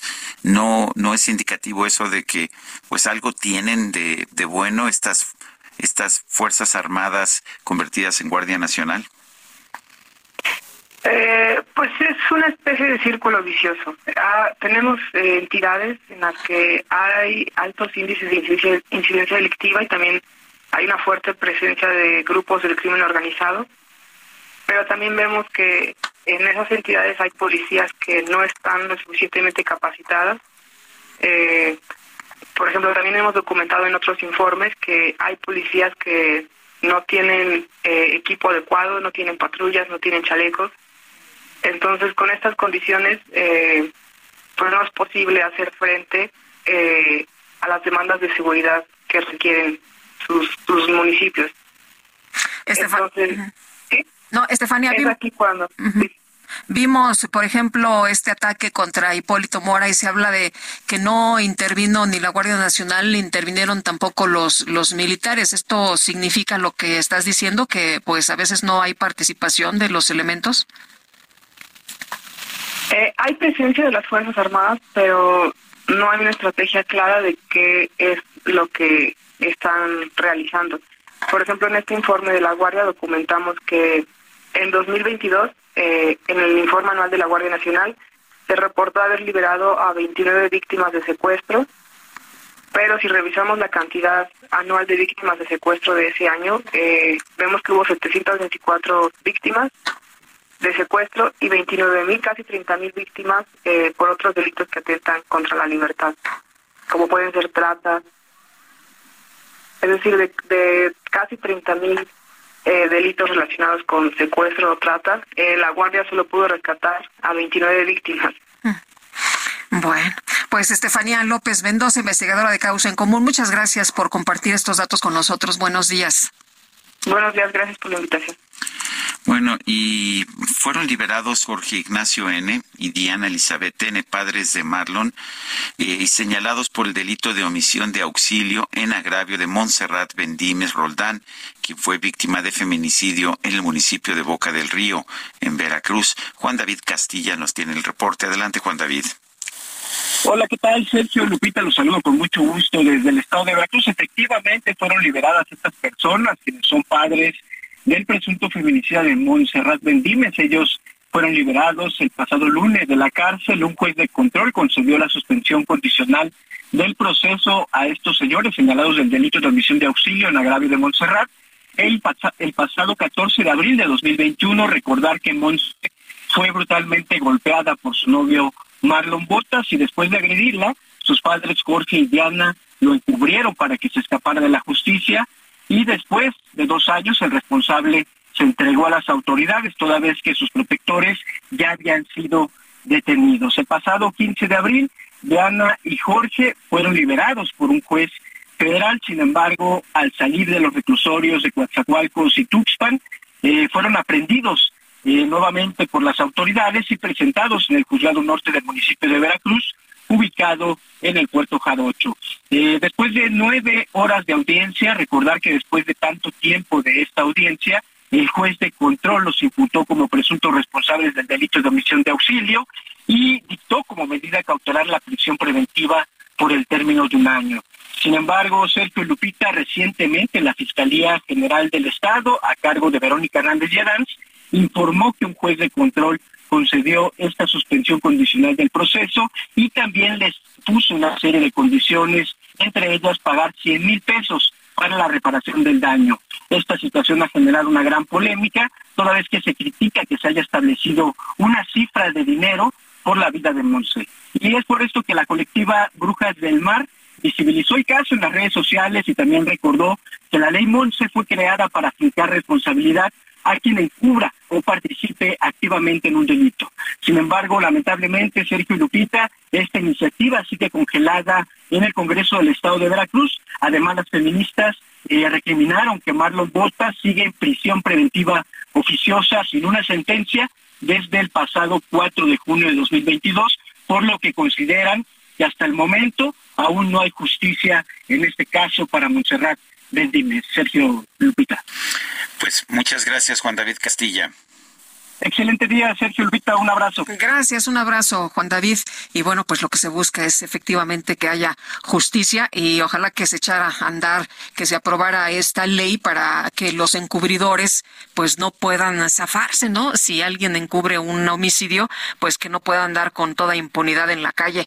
La Fiscalía General del Estado de Michoacán alista órdenes de aprehensión en contra de los presuntos involucrados en el asesinato del ex líder autodefensa Hipólito Mora Chávez y tres de sus escoltas. Charbel Lucio, nos tienes toda la información, te escuchamos.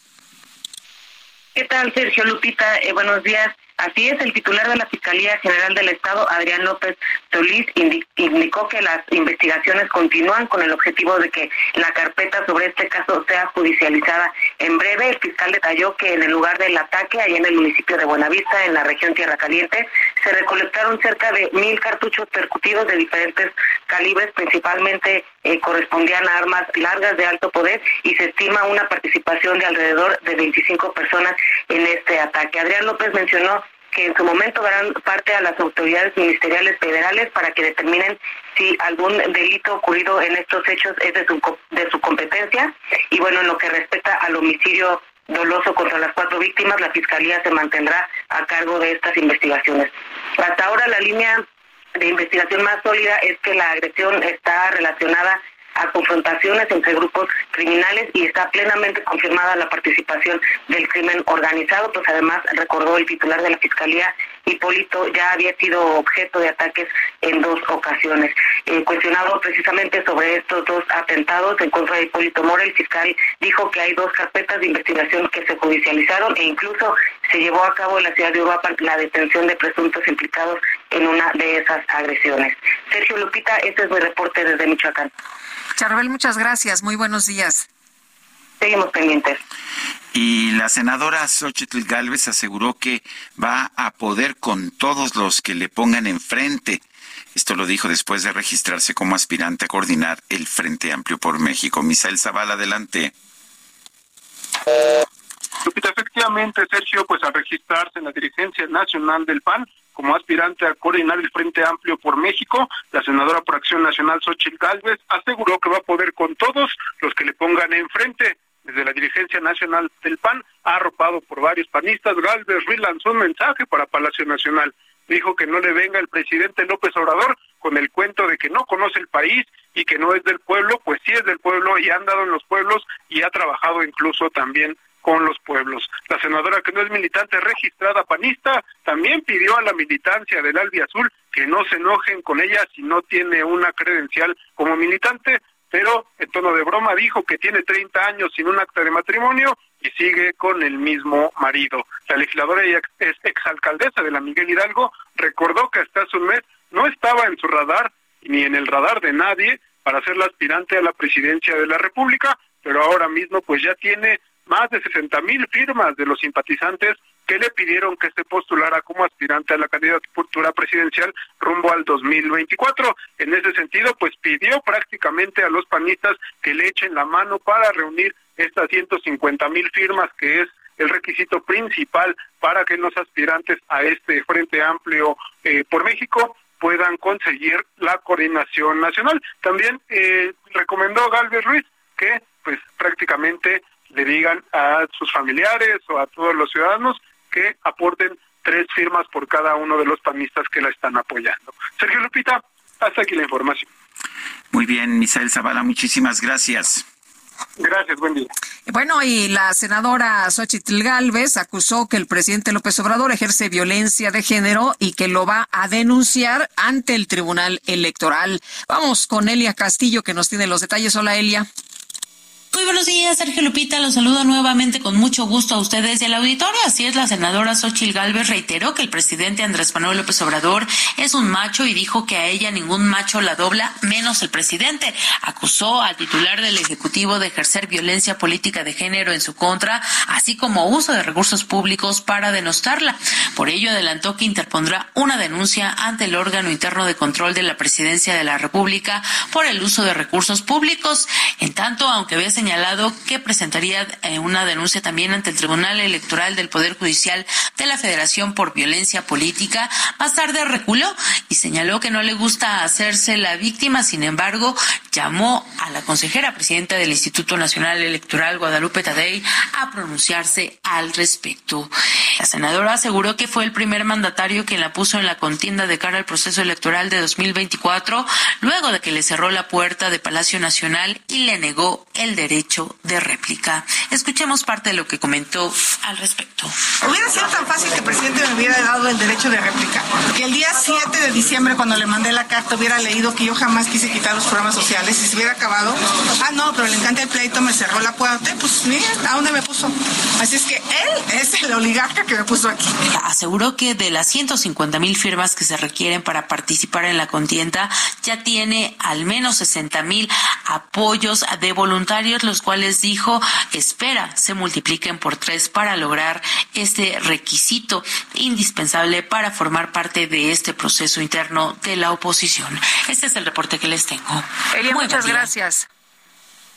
Y vámonos con Gerardo Galicia, adelante. Sergio Lupita, excelente mañana y tenemos información importante para nuestros amigos que utilizan o van a utilizar la línea número 9 del sistema de transporte colectivo Metro. Se tuvo que realizar un corte a la energía en la estación Chabacano debido a un objeto que cayó a las vías y se trata de un paraguas. Algún usuario eh, se le cayó un paraguas, eso provocó un cortocircuito y se tuvo que hacer un corte de energía para poder retirar este objeto que cayó en la estación del Metro Chabacano, línea 9, la línea de café. Por ello, tuvimos un retraso en el servicio. Ya el servicio está completamente normalizado. Así es que habrá que tomarlo en cuenta si van a utilizar este medio de transporte. Y si utilizan la calzada San Antonio de Abad, comienza a saturarse, ya llegando a su entronque con la avenida 20 de noviembre. Y por lo pronto, el reporte. Muy bien, gracias Gerardo. Hasta luego. Son las 9.52, vamos a un resumen de la información rápidamente a este resumen de la información. El presidente López Obrador aseguró que el exsecretario de Hacienda, José Ángel Gurría, decidió bajarse del proceso interno del Frente Amplio por México porque no podría juntar las 150 mil firmas de apoyo. Ah, ya también se fue. Pues sí, pues sí. Pues hay distintas causas, no, no creo yo que Gurría juntara 150 mil firmas, o sea, como otros. En este espacio, el exsecretario de Turismo, Enrique de la Madrid, descartó que vaya a retirarse de la contienda por la candidatura presidencial de la alianza opositora. Te registras hoy, no te echas para atrás, ¿verdad? Nada, me registro hoy, de hecho me registro en unos momentos a las 10 de la mañana, eh, me registro ahí ante el comité organizador. Yo creo que es un día muy importante, obviamente lo es para mí, pero yo creo que lo es más para millones de mexicanos que queremos construir una alternativa, una alternativa de un país próspero, incluyente, sustentable, en paz, pero sobre todo además que lo hagamos en democracia y en libertad. Y ese México sí es posible. Por su parte, el diputado del PAN, Santiago Krill, confirmó ante estos micrófonos que ya analiza los mecanismos para traspasar la presidencia de la mesa directiva de San Lázaro.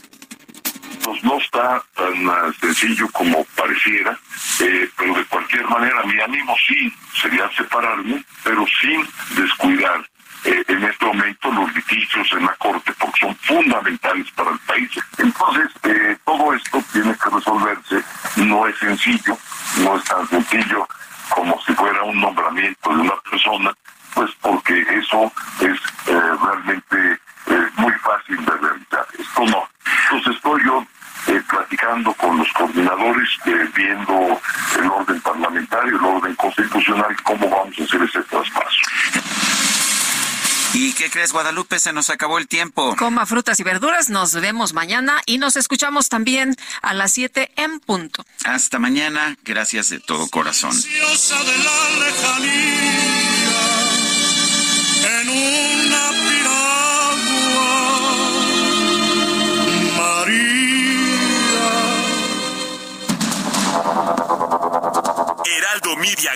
presentó Sergio Sarmiento y Lupita Juárez.